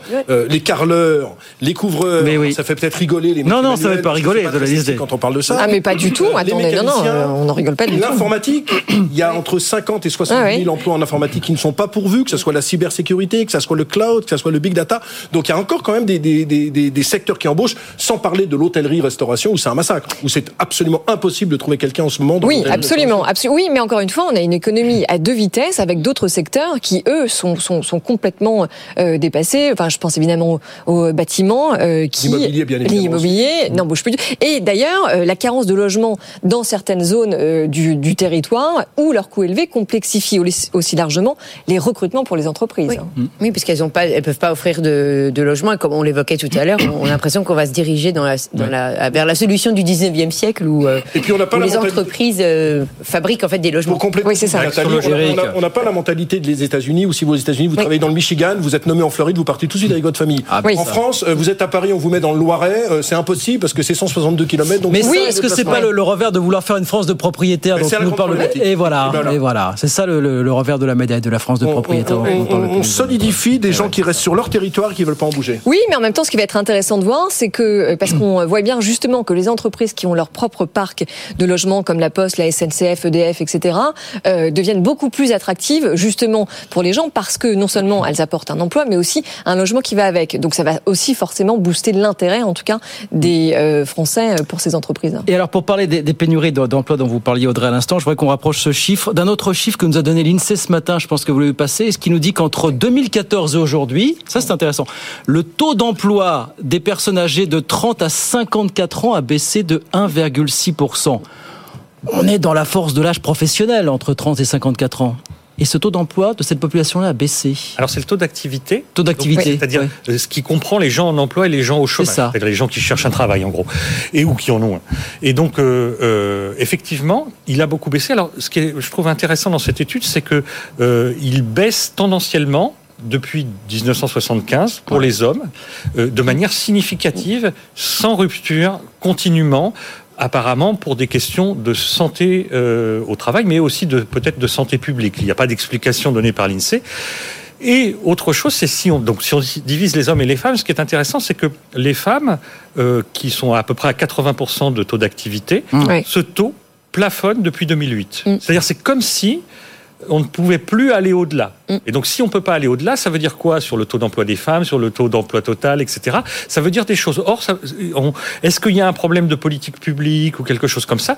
Et la France est dans une situation euh, comment particulière par rapport à ça, parce que si on regarde les autres pays européens, on était plutôt dans le haut du panier, euh, 5-6e de mémoire, euh, euh, il y a une dizaine d'années. Et depuis de, de 2008, en gros, euh, il y a 5-6 pays européens qui nous sont passés devant. Les autres montent.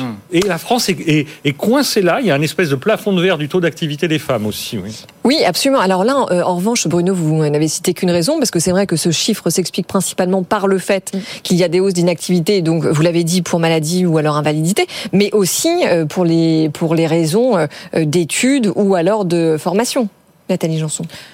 Euh, oui, bah, effectivement, on peut, les, les études peuvent aussi expliquer le décalage euh, de l'arrivée euh, dans. dans- C'est ce que le rapport dit, en tout cas. Oui, oui, Ouais. oui. Bah, euh, si on regarde le, enfin, je, je- c'est pareil, je suis pas une spécialiste de, de cette question-là, mais euh, l'impression qu'on a, c'est quand effectivement, les, on a tendance en France, puisque c'est le modèle français, à empiler les années d'études. Euh, pour aller, enfin dès qu'un enfant peut aller dans l'enseignement supérieur, on va avoir une tendance à le pousser jusqu'à la Mmh. fin, alors qu'on sait bien que d'autres modèles, notamment les modèles anglo-saxons, c'est plutôt euh, je fais trois années, je travaille, euh, je, Je reprends après. reprends après. Parce qu'aussi on a une particularité, c'est que en tout cas dans ce qui est des écoles de gestion que je connais bien, on a cette grande différence qui est chez nous, on fait des stages pendant no- notre cursus, ce qui n'est pas le cas Mmh. des autres pays. Donc c'est vrai que eux font un gap parce qu'ils font trois ans pas et en, en fait ils travaillent pour reprendre, alors que eux, euh, alors que nous, nous travaillons en continu en même temps. Enfin, on a des expériences professionnelles. Eric. Je vais relativiser encore les chiffres parce que j'adore les chiffres. en 75, on était à 77%. Et c'est vrai qu'en 2014, on était à 88,9%. Donc il y a quand même eu Sur le une taux nette- d'activité de cette population, Il y a quand hein. même eu une nette amélioration. Maintenant, comme vous regardez- des femmes dans le monde du quand vous regardez l'Allemagne et la moyenne européenne, on est 1,2 points au-dessus. Donc Oui. finalement, ce chiffre même, c'est vrai que depuis 9 ans, ça baisse un petit peu. On reste quand même des très bons élèves pour une fois, pour une fois sur ce sur cet aspect des choses. Bruno. Alors, le point, c'est que ça veut dire que comme le taux d'emploi global a progressé quand même Oui. en France, il a progressé sur les jeunes et les seniors. hein. C'est- la contrepartie de cette baisse euh, inquiétante hein, par rapport ailleurs observée sur la tranche d'âge où on est le plus actif. euh, c'est que quand même on, on s'est récupéré par rapport aux autres sur les deux extrêmes. Bon, en tout cas, des chiffres pas si dramatiques que ça. hein. Vous nous avez redonné espoir. hein. Pas si dramatique. Donc une minute avant la pause, là, le, le plein emploi. Alors déjà définition, ce que vous disiez tout à l'heure, c'est combien le plein, le plein emploi 5%. Alors, je sais pas, on va demander à Bruno, expert. Justement. Alors, à, combien vous le fixez à l'OFC à combien vous nous le faites, comme on dit Voilà. 5% euh, de taux de chômage, qui n'est pas le plein emploi, mais Oui, oui, le oui, pas oui. chômage en 2027, je crois que plus personne n'y croit. Euh, à la conférence sociale, Bruno Le Maire a précisé une nouvelle fois que son objectif, c'était d'atteindre 80% de taux d'emploi. D'accord. Bon, Pour ça, ça veut dire qu'il faut créer 5 millions d'emplois par rapport à aujourd'hui. Euh, Donc, euh, du coup, Personne n'y croit non plus.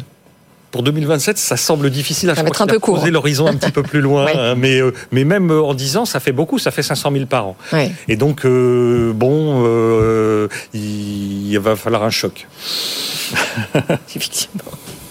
Oui, et puis, non, et puis attendez, parce qu'avec cette, cette, question en effet de la productivité sous-jacente qui ne s'améliore pas. Bah, quand je dis il va falloir un choc, c'est-à-dire qu'on espère bien que la productivité va se redresser et que les gens qui travaillent ne seront pas des gens à bas salaire, à faible valeur ajoutée, faible qualification, etc. Euh, effectivement, on espère que c'est des emplois dans l'industrie à haute valeur ajoutée. on n'a pas intégré l'intelligence artificielle. Exactement. Est-ce qu'elle va pas être dévastatrice En fait, personne n'en sait rien pour le moment. Hein. Alors, elle va supprimer des emplois, mais elle va en créer aussi. Ça va supprimer des emplois. Il y aura aussi la création d'emplois. Et la meilleure avec la révolution Internet, on pensait que c'était fini. Il y a eu plein de création d'emplois. Donc, euh, je pense que ça, ça, va être une innovation créatrice. Et puis, elle a deux effets. Elle peut baisser la productivité en sens où elle peut va, va, limiter des, certains emplois à haute valeur ajoutée, mais elle peut aussi augmenter la productivité oui, voilà, que chaque individu puisse produire plus. Euh, Merci pour cette note d'optimisme avant la pause. On en avait bien il faut attendre quand même de temps en temps. Et c'est pas fini. On est jusqu'à 20h bien sûr. Il est 19h30 avec tout ça sur BFM Business. À tout de suite. Votre rendez-vous avec DS Automobile, l'inimitable savoir-faire à la française. BFM Business, l'info éco. 19h30, 19h30 sur BFM Business, c'était attendu. Le gouvernement a dégainé le 49.3 pour faire adopter euh, le projet de budget de la sécurité sociale, en tout cas le volet recette hein, du PLFSS 2024. C'était attendu dans la mesure où euh, déjà l'Assemblée avait rejeté les deux premiers amendements de ce projet au-delà des dernières heures. Euh, côté entreprise, dure journée pour le titre Worldline, spécialiste des terminaux de paiement. Le titre a perdu quasiment 60% ce soir à la Bourse de Paris après que les dirigeants aient annoncé ce matin avoir revu à la baisse leurs objectifs financiers pour cet an. On parlera bien sûr d'ici d'ici 20h avec nos experts. À Londres, comme on dit, on n'attrape pas les mouches avec du vinaigre. On a appris que pour redonner un petit peu d'attractivité à la City, qu'on a un peu perdu avec le Brexit, eh ben on allait supprimer tout simplement les limites de plafond sur les bonus bancaires qu'on avait instaurés euh, après la crise de 2008. C'est la Banque d'Angleterre qui l'a annoncé euh, aujourd'hui. Euh, la Lufthansa annonce qu'elle va lancer une nouvelle petite compagnie aérienne l'été prochain. Elle s'appellera City Airlines et elle sera axée sur le court courrier européen. Ces avions transiteront en grande partie par les hubs de Francfort et de Munich. Euh, d'après l'agence Bloomberg, Stellantis serait, elle, sur le point de prendre 20% du capital du constructeur chinois de véhicules électriques Motor. Une annonce officielle pourrait être faite dans les prochains jours, d'après Bloomberg. Et puis, on vous avait parlé depuis un an de ces taxis autonomes qui patrouillaient dans les rues de San Francisco, les taxis de Cruise, filiale de General Motors eh bien, elles viennent de se faire retirer leurs autorisations de circuler après plusieurs accidents, dont un piéton traîné sur plusieurs mètres. C'était il y a quelques semaines. Cruz qui aurait même caché une partie de ses images aux autorités. Évidemment, ça n'a pas arrangé leur cas. 19h32. On revient dans un instant avec nos experts. Ah oui, restez avec nous. On va parler budget, mais pas que. On va commencer à prendre les paris, forcément. Que fera la Bourse la BCE. demain? Les marchés espèrent ou souhaitent un statu quo après 16 mois de hausse ininterrompue, bien sûr. À tout de suite. BFM Business présente Good Evening Business, les experts du soir. 19h34, on va parler budget à présent et surtout on va parler des économies euh, eh bien, euh, qui ne se dessinent pas. On est toujours avec Nathalie Janson, Eric Lewin et Bruno Coquet. Alors cette discussion, un hein, budget qui était en train de tourner très court euh, à l'Assemblée nationale, on l'a vu la semaine dernière avec le volet recettes du budget qui est passé par le biais du 49.3 et puis ça risque d'aller aussi vite concernant le budget de la Sécu. Bah, ça allé très très vite puisqu'on l'a appris tout à l'heure effectivement, euh, on a dégainé le 49.3 pour, euh, pour parler, pour faire adopter le volet recettes du budget de la Sécu. Non, on voulait vous faire écouter Eric Coquerel qui était au micro d'Edith Chevrillon tout à l'heure et qui nous décrivait à quel point le, climat était euh, lourd, tendu. Et lui le dit de manière générale, la méthode du gouvernement n'est pas bonne et sur le 49.3 et sur la manière de vouloir absolument réduire les, déficits. Écoutez Eric Coquerel tout à l'heure. Ils ont mis en place un budget qui va faire des économies sur des dépenses conjoncturelles. C'est le bouclier énergétique, c'est 4 milliards d'aide pour les entreprises qui venaient de, la période Covid. Et bah, le reste, ils cherchent. Ils cherchent parce qu'ils ne trouvent pas. Alors, ils ont dit, on va remettre ça à 2025. En 2025, ils annoncent une cure d'austérité à hauteur de 12 milliards, mais sans dire où ils vont aller les chercher, parce que c'est pas si évident d'annoncer à l'avance à des services publics que vous allez les ponctionner. Et ça, ça montre une chose, c'est que ce système, il ne répond pas à la, à la période que nous avons devant nous. Et la période que nous avons devant nous, c'est que ça soit à cause des questions géopolitiques, à cause du climat, à cause des questions sociales, etc., etc., il y a en réalité besoin d'investissement et notamment d'investissement public. On ne s'en sortira pas autrement. Oui, alors il aurait pu aussi mentionner euh, à cause des taux d'intérêt qui font que euh, on se retrouve face à des intérêts de la TENT qui sont absolument colossaux. Euh, ce qu'on peut préciser aussi, c'est que le gouvernement Borne est le gouvernement le plus cher de la Ve République. Hein, c'est plus 4% de dépenses par rapport à son prédécesseur. Et encore une fois, avec des augmentations de dépenses de frais de fonctionnement et pas de dépenses d'investissement d'avenir. Bruno Coquet, on en est toujours là. Oui, on peut être d'accord avec tout ça. C'est un budget sans stratégie. Hein. Crois que ça a été euh, déjà largement dit. Hein. Donc il n'y a pas, fondamentalement, il n'y a pas de choix qui sont faits. On économise sur les, les, les, boucliers énergétiques essentiellement, sur quelques petites dépenses comme ça. Mais c'est Et puis sur la, sur la fin des aides aux entreprises, c'est ça. Les aides aux entreprises, mais euh, tout ça dans un contexte où 1,4% de prévision de croissance pour l'année prochaine, c'est stratosphérique. Le consensus est à 0,9. L'écart est gigantesque. Et donc, du coup, ça, ça, ça pèse euh, dans le mauvais sens à la fois sur les recettes et, mmh. sur, et sur, les dépenses. Donc, Avec des taux d'intérêt, par ailleurs, qui remontent déjà beaucoup plus vite que prévu. Bien sûr. Et donc, du coup, le spread de taux, il est à son plus haut niveau euh, vis-à-vis de l'Allemagne depuis 2011. Donc, certes, euh, c'est pas gigantesque pour le moment, mais, quand même, les marchés mmh. voient quelque chose. Alors, les agences de notation voient rien. Mais euh, les, les, marchés. On va, on va en parler dans un instant. Mais enfin, je, juste quand même, force est de constater que toutes les prévisions et tous les euh, prévisionnistes euh, se sont trompés face aux prévisions du gouvernement, puisque tout le monde annonçait un mur des faillites, tout le monde annonçait une récession, et toujours est-il que finalement le gouvernement avait raison de tabler jusqu'à présent, en tout cas, sur ces chiffres optimistes. Nathalie. Oui, oui. De toute façon, au niveau des prévisions, je pense que le post-Covid a, a, beaucoup mis en défaut les prévisions, hein, que ce soit en France ou ailleurs. Ouais. Et ce n'est pas étranger effectivement à toutes les au, fait que on a on a porté à bout de bras euh, l'économie euh, via des politiques monétaires généreuses, des programmes gouvernementaux aussi euh, généreux. Nous en France, en plus, on a remis des couches avec des boucliers à tout va. Donc en effet, on a un peu, enfin on a embrasser un modèle qu'on, hmm. qui n'était pas très familier, parce qu'on a, on, était déjà intervenu avant, mais pas dans cette dimension-là pour faire face à, ce type de problème pendant aussi longtemps. Et je pense qu'on maîtrise mal, enfin les prévisionnistes, euh, sans doute, ont du mal à, à, voir quand, en fait, on va voir la fin et quand on va voir les, le retournement. Je, il faut aussi être assez euh, humble, je pense, par rapport à la nouveauté des scénarios qu'on a pu voir. Est-ce que vous avez le regret qu'on n'ait pas de discussion budgétaire euh, c'est sur le budget parce, que, parce que les agences de notation, on a parlé, nous regardent quand même un petit peu. La Fitch va parler euh, vendredi prochain. les agences de notation, le taux grec, je vous prends un exemple, il a perdu 100 points de base en l'espace d'un an, le 10 ans grec. Et c'est simplement la semaine dernière que Standard Poor's a augmenté sa notation sur la Grèce. Donc on arrête un peu avec ces agences de notation en disant on se fout complètement des agences de notation, ce qu'elles peuvent dire, sauf s'il y avait comme en 2010 un déclassement de trois notes de la Grèce qui avait précipité un problème sur Oui, mais en même temps, Eric, excusez-moi, je vous pose une question. Est-ce que finalement les agences de notation n'ont pas perdu justement toute leur splendeur et puis l'importance qu'elles avaient dans la scène économique parce que l'argent ne valait rien et avec l'augmentation des taux d'intérêt, elles redeviennent quand même un peu euh, présentes sur le devant de la scène. On sait très bien que la situation française est compliquée. On veut pas augmenter les impôts, on va dépenser 30 milliards d'euros par an sur la transition énergétique, on continue à augmenter le nombre de fonctionnaires, je crois qu'il y en a eu 10 790 cette année, encore 8 000 l'année prochaine. Donc arrêtons. On, est en train de se tirer une balle dans le pied. Alors c'est sûr qu'ils vont arriver après les agences de notation en, disant attention au déficit budgétaire, attention à la dette publique. Mais on sait, ils n'apportent strictement rien au débat. Donc nous, ça fait marrer les journalistes, les experts. On va dire qu'est-ce que va faire Fitch, qu'est-ce que va faire Standard Poor's. Mais en réalité, il ne se passe strictement rien. Et je suis d'accord avec Bruno. C'est vrai que quand on regarde le spread de taux aussi bien entre l'Allemagne et l'Italie qui est au-dessus des 200 points de mm. base et entre la France et l'Allemagne qui est au-dessus des 65 points de base, c'est ça pour moi le plus important, c'est les marchés financiers plus que les notations. C'est marrant parce que vous dites Eric Lewin va dans le sens de tout ce que tout le monde nous dit depuis lundi, Audrey, on, en est témoin, c'est que euh, les agents tout le monde s'en fout, à part les journalistes, à part nous. Non, mais c'est vrai que d'ailleurs, quand on, quand on regarde la note de, la France, Bruno, elle a été dégradée près de 12 fois. Est-ce que ça a changé les conditions de financement du pays? Pas une seule fois un petit peu sur le spread de taux. Le, point, c'est que, euh, comme je disais, les agences de notation, ça s'invite à Bercy, ça se, ça se travaille. En revanche, les marchés financiers, ça ne se travaille pas. Bruxelles, ça, ça, on aura plus de mal à vendre notre budget avec cette mm. estimation de croissance à Bruxelles. Aujourd'hui, quand vous regardez le consensus, ça passe toujours crème, Bruno.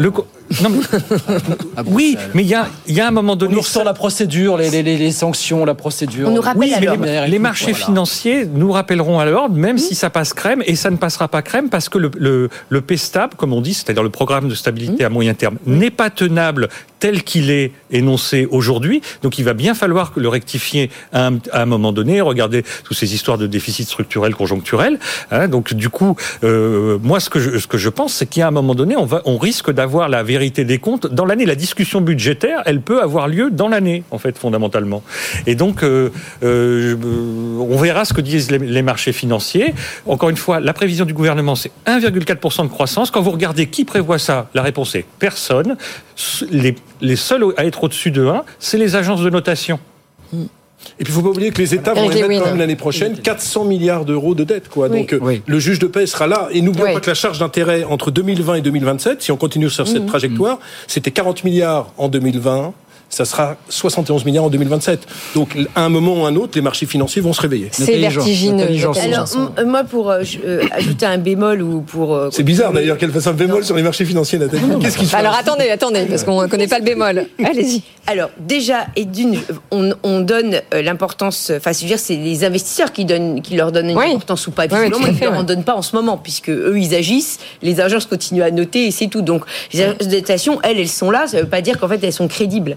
Et deuxièmement, faut pas oublier que par contre, là où elles ont un intérêt, c'est que elles contribuent à la classification des actifs dans tout ce qui est réglementaire. Donc je vais revenir avec mon petit discours réglementaire, mais n'empêche que ça a quand même son importance parce que ça veut dire que tant qu'on ne touche pas à la note, elles sont dans la bonne catégorie et que donc on peut les banques, toutes les institutions qui sont effectivement euh, où elles où elles doivent faire attention à ces notations, eh bien elles, peuvent continuer à en acheter. Donc même si effectivement finalement le marché s'en fout, enfin, beaucoup d'investisseurs se fichent de ce qu'elles racontent, néanmoins en termes de de, de, de choix de portefeuille, elles ont leur euh, leur importance à ce niveau-là et donc ça malgré tout on peut comprendre que Bercy a envie de les chouchouter pour Oui. qu'on puisse Bah, les ne serait-ce que politiquement, enfin, c'est quand même Voilà. important de Oui, ne oui, pas avoir de sûr. signal négatif. Bon, enfin, on se fiche de ce que disent les agences de notation, mais on aimerait bien voir néanmoins une agence de notation euh, émerger, indépendante et européenne. Ah, c'est un peu pieux ça. Vous avez 15 ans qu'on dit la même chose. Bah oui, bah écoutez, on, on continue d'espérer. Ou alors on regarde ce que font les agences. Il y a les agences. Il y a les trois grandes et puis il y a des- d'autres agences à travers le monde. Quoi. Il y a une agence qu'il y en a chinoise. 230 dans le monde. Alors il y a cette grande agence chinoise dont j'oublie toujours, toujours le nom. C'est Dagong, je crois, Oui. qui s'appelle. Voilà, qu'on regarde, qui commence à. Comme sur les agences de notation, quand on se rappelle Enron, Parmalat, Ouais, tout à de, fait. de- de très Ah belles oui, c'est les cas extrêmes, quoi. 2008, les subprimes, vous avez rien vu. C'est pour ça que moi, je suis quand même un peu réticent. Allez, Évidemment. Tour de table, on fait tous les soirs vite fait. Fitch, vendredi, qu'est-ce qui se passe? Audrey, qu'est-ce qu'on a dit? Non, moi je dis qu'ils ne font rien. Bon, statu quo. Bah, effectivement, ils vont peut-être s'aligner. Euh, Moi, j'avais dit euh, de passage à négatif, je me suis trompée parce que je m'étais dit Ouais. quand même ils Oui, exactement. Ouais, Ouais, me suis- premier pari perdu. complètement. Ouais, ouais, moi aussi. Donc, euh, je dirais qu'ils vont suivre ce qu'a ce fait euh, le- Moody's le 3, il n'y a rien. Eric Bah, moi, statu quo, parce qu'ils avaient déjà dégradé, Ouais. je crois, en avril dernier. Oui. Donc, Oui, je ne les vois pas dégrader deux fois de suite, franchement. euh, Vous savez, hein, euh, Non. Bruno, Ils ne bougent pas, mais ils vont peut-être dire un petit quelque chose sur un le petit futur. chose. Sur Bah, le futur. La perspective. La cas, euh, perspective, oui, mais la voilà. perspective, elle n'a pas bougé avec euh, Moody's euh, la semaine Bon. dernière. Ils ont même dit, oh non, je dis rien parce qu'on est en plein budget. Ouais, à notre plus grande surprise. Et puisqu'on est dans les paris, Guillaume Paul nous a pas dit ce qu'il en pensait. Euh, moi, je je dis statu quo, moi. Statu quo. On en parlera Ça demain. y est, il commence à se mouiller. Il faut Alors. bien. Alors, puisqu'on est dans les paris, Voilà. justement, que va faire la Banque Centrale Européenne? Ça aussi, c'est un vrai sujet.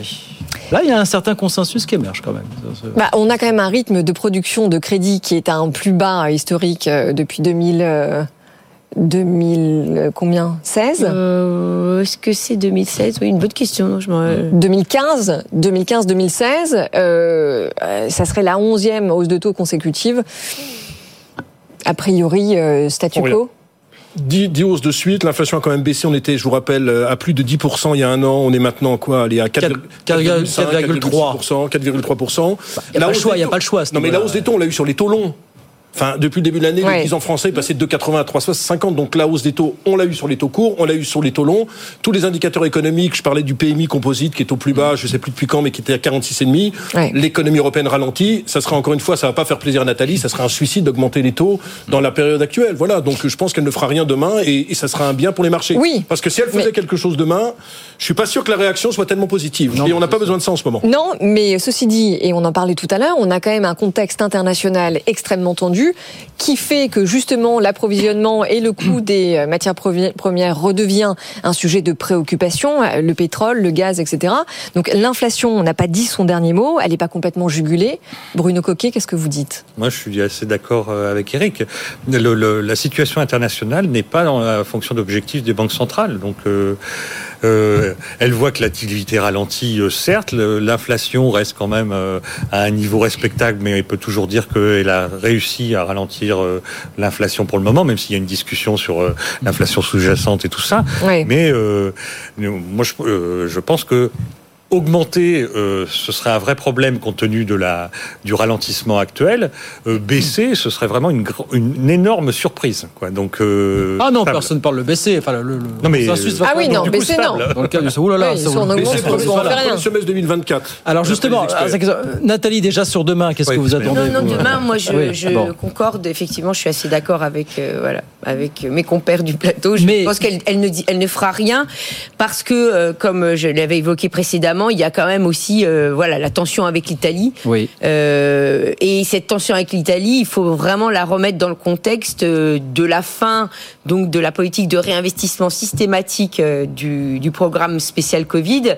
Et c'est l'Italie qui est la plus concernée. Donc euh, bon, et si en plus ils, ils remettent une hausse des taux, là, l'Italie va vraiment, euh, enfin, ça va, ça va contribuer fortement aux tensions. Donc là.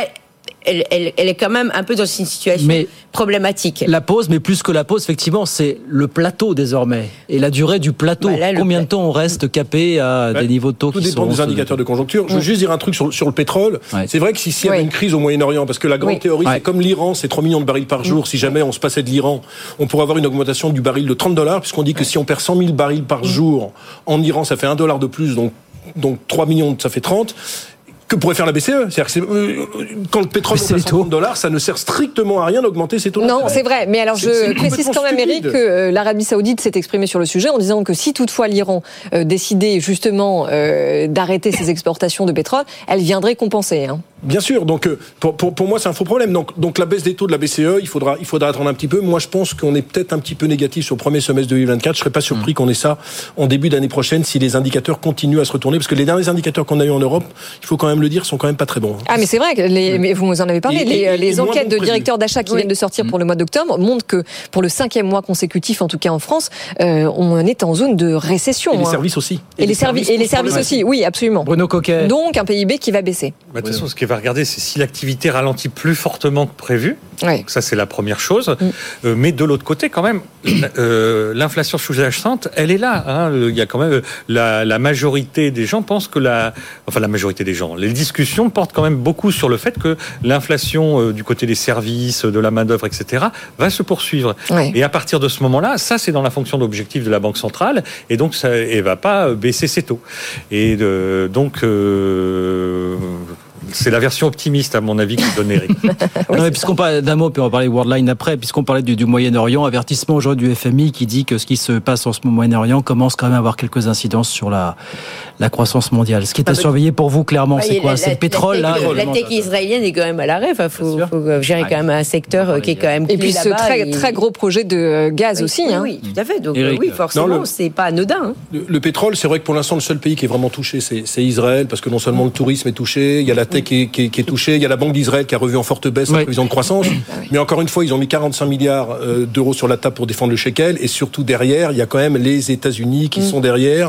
J'ai regardé depuis la création de l'État d'Israël, les États-Unis ont donné 170 milliards de dollars à Israël. Donc, ils sont quand même très aidés.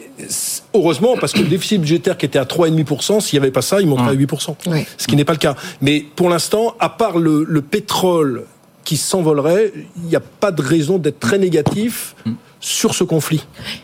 Et, et Nathalie si le pétrole s'en- s'envole, il faut pas non plus euh, oublier qu'éventuellement, on pourra avoir un relais aux États-Unis avec le gaz de schiste. hein. C'est-à-dire qu'en fait, Ouais. euh, voilà, il y a peut-être euh, des vases communicants. qui Il faut pas oublier que les États-Unis sont quand même les premiers producteurs Oui, mondiaux, Oui. mondial de, de Oui, pétrole. de pétrole. Deuxième la Russie, troisième l'Arabie Saoudite. Oui, absolument. Bon, à suivre demain, donc, euh, Christine Lagarde. Alors, euh, conférence de presse délocalisée à Athènes, je crois, demain, hein, du côté de la Quel pied de nez avec la, N'est-ce pas avec le 10 ans N'est-ce pas grec qui ne cesse de baisser. Ça c'est très, ça c'est très très fort. Il nous reste quelques minutes pour parler du gadin du jour à la bourse de. Il y en a quasiment tous les jours. C'est dur. Hein. Worldline, euh, donc dans les, terminaux de paiement, moins 59 pour, Mm. parce qu'ils ont eu le malheur d'annoncer une révision à la baisse de leur objectif financier pour cette année. Et puis il y a eu tous les, les, les bugs, vous savez, ces, ces problèmes en caisse dans de grandes enseignes ce week-end pendant une heure, que ce soit chez Carrefour, chez Ikea, chez Auchan, chez Darty, chez McDo. Qu'est-ce qui se passe chez. Alors déjà, c'est la plus forte baisse du CAC 40 depuis la création de l'indice en 1987. Ah oui, ça fait mal. En pourcentage. Deuxièmement, on avait déjà un secteur qui était sous pression, hein, c'est le secteur des services au paiement. On avait eu Adyen, qui est un groupe néerlandais, qui avait fait un, un avertissement au mois d'août. Là, on a eu ce bug donc de samedi pendant une heure, qui est pas dramatique parce que ça a été résolu, mais ça envoie quand même une image. Oui, et puis ça a pénalisé des énormes clients, McDonald's. mauvaise. Et à cause de ça, d'ailleurs, lundi, je l'avais commenté chez, chez Guillaume euh, Ouais, Sommerer. le titre avait fortement baissé. Mm. Et là, on a une révision à la baisse des objectifs. Alors, c'est vrai qu'on attendrait entre 8 et 10% on aura entre 5 et 7% c'est pas dramatique, sauf que la rentabilité va être écornée également. Qu'on aura la même chose en 2024 et que le marché ne croit plus, ne croit plus à la stratégie du groupe. Et donc, la société, en plus, est revenue à une capitalisation boursière de 2,5 milliards, ce qui veut dire que c'est encore du CAC 40, mais elle risque de sortir du CAC 40 parce que ça devient la plus petite capitale du CAC 40. Si vous sortez du CAC, vous avez les gérants en plus qui doivent sortir, il y a certains gérants qui sont indiciels, qui doivent sortir la valeur des indices. Donc, tout concorde pour que ça soit une catastrophe sur cette société. Mais je vais vous dire, en ce moment, euh, juste en une parenthèse sur les résultats des entreprises, quand elles déçoivent, c'est une catastrophe. On se Ouais. rappelle, il y a 15 jours de Alstom qui Ouais. avait Oui. perdu 35% sur un free cash flow négatif. On se rappelle dans les principes actifs qui avait déçu sur ses avertissements, moins 50%. On se rappelle la semaine dernière d'LVMH qui avait perdu 7% en une séance. Alors Kering aussi aujourd'hui. Oui, hein. Kering aujourd'hui, Ouais. qui ne s'en sort définitivement pas. Donc, en problème, il y a un gros warning sur les résultats des entreprises. En ce moment, il faut pas décevoir. Et moi, j'ai jamais vu ça de ma vie. Je vois ça sur les small caps, les Ouais. mid caps, où ça peut baisser de 30 ou 40%. Mais j'ai jamais vu à ce point des avertissements en rafale qui entraînent des moins 30, moins 40, moins 40. Et c'est vrai qu'en l'occurrence, ce matin, ce sont toutes les principales bourses européennes qui ont évolué dans le rouge. hein. Bah oui. Et puis, ju- juste un dernier mot sur Worldline. Alors, ce ce qu'on peut espérer, parce qu'on a quand même des investisseurs qui doivent regarder cette émission, euh, c'est que la boîte, il y a une OPA à un moment ou à un autre. C'est vrai que la boîte, elle a un flottant de 80%. Le principal actionnaire, c'est Sixt. Euh, c'est une boîte dans le secteur qui doit avoir 11%. Il y a un flottant de 80%. Donc, a priori, on peut se dire qu'il peut y avoir une consolidation. Mais le problème, c'est que le secteur des, des, des paiements est très lié au cycle économique. Et donc, ce Bien qu'on vient de dire avec Bruno et Ah bah, ils Nathalie sont payés à la transaction, heure, Ils sont c'est que si, oui. le- si, le- si la la conjoncture est moins bonne, la consommation va être moins bonne, et si la consommation est moins bonne, ça sera moins bon pour le secteur. Donc Oui. c'est un- secteur. Mais c'est pour ça que de manière générale, les fintechs vont mal, parce qu'en effet, vous l'avez souligné, elles sont très sensibles à la conjoncture économique, mais aussi euh, aux taux qui sont élevés, parce que ça, ça met en péril leurs conditions de euh, financement. Oui, oui, bah oui, oui, complètement. Elles sont, elles sont très exposées à ce, enfin, elles sont très sensibles en fait à, à un retournement de conjoncture et une hausse des taux. Donc euh, c'est sûr que c'est, c'est pas fait pour. euh, Mais là, on voit bien effectivement, c'est, c'est- vient dire Eric, on, on a bien une illustration en fait de la nervosité très très grande, parce que là c'est, ouais, c'est, c'est vraiment euh, de la nervosité, parce que quand euh, on, on réagit à ce point, alors euh, certes, effectivement, c'est pas terrible ce qui s'est passé le week-end dernier. Non. Enfin, c'est peut-être pas la première fois qu'on a des incidents de paiement. sacré ça bad buzz. Imaginez Greg. Et, euh, Non, mais tout concorde, tout voilà, arrive- Oh là tout arrive en même temps. Oui, oui. Samedi après-midi chez Carrefour, Ikea et consorts. Quoi. Voilà, je crois qu'en matière de mauvais, de mauvais buzz, on peut pas faire pire. Quoi, on n'en parle pas parce que c'est pas le sujet de l'émission, mais juste en 15 secondes, la, publication de Kering, l'action est quand même au plus bas depuis 3 ans. C'est-à-dire que autant Hermès s'en sort, autant Moins- LVMH moins c'est un peu 3% moins ce matin, hein. Ouais, ouais. Mais Kering, c'est une vraie catastrophe. Ils ont une. Gucci dépendance qui fait que qui fait que si Gucci va moins bien d'un trimestre à l'autre, c'est une catastrophe. C'est ce qui s'est passé.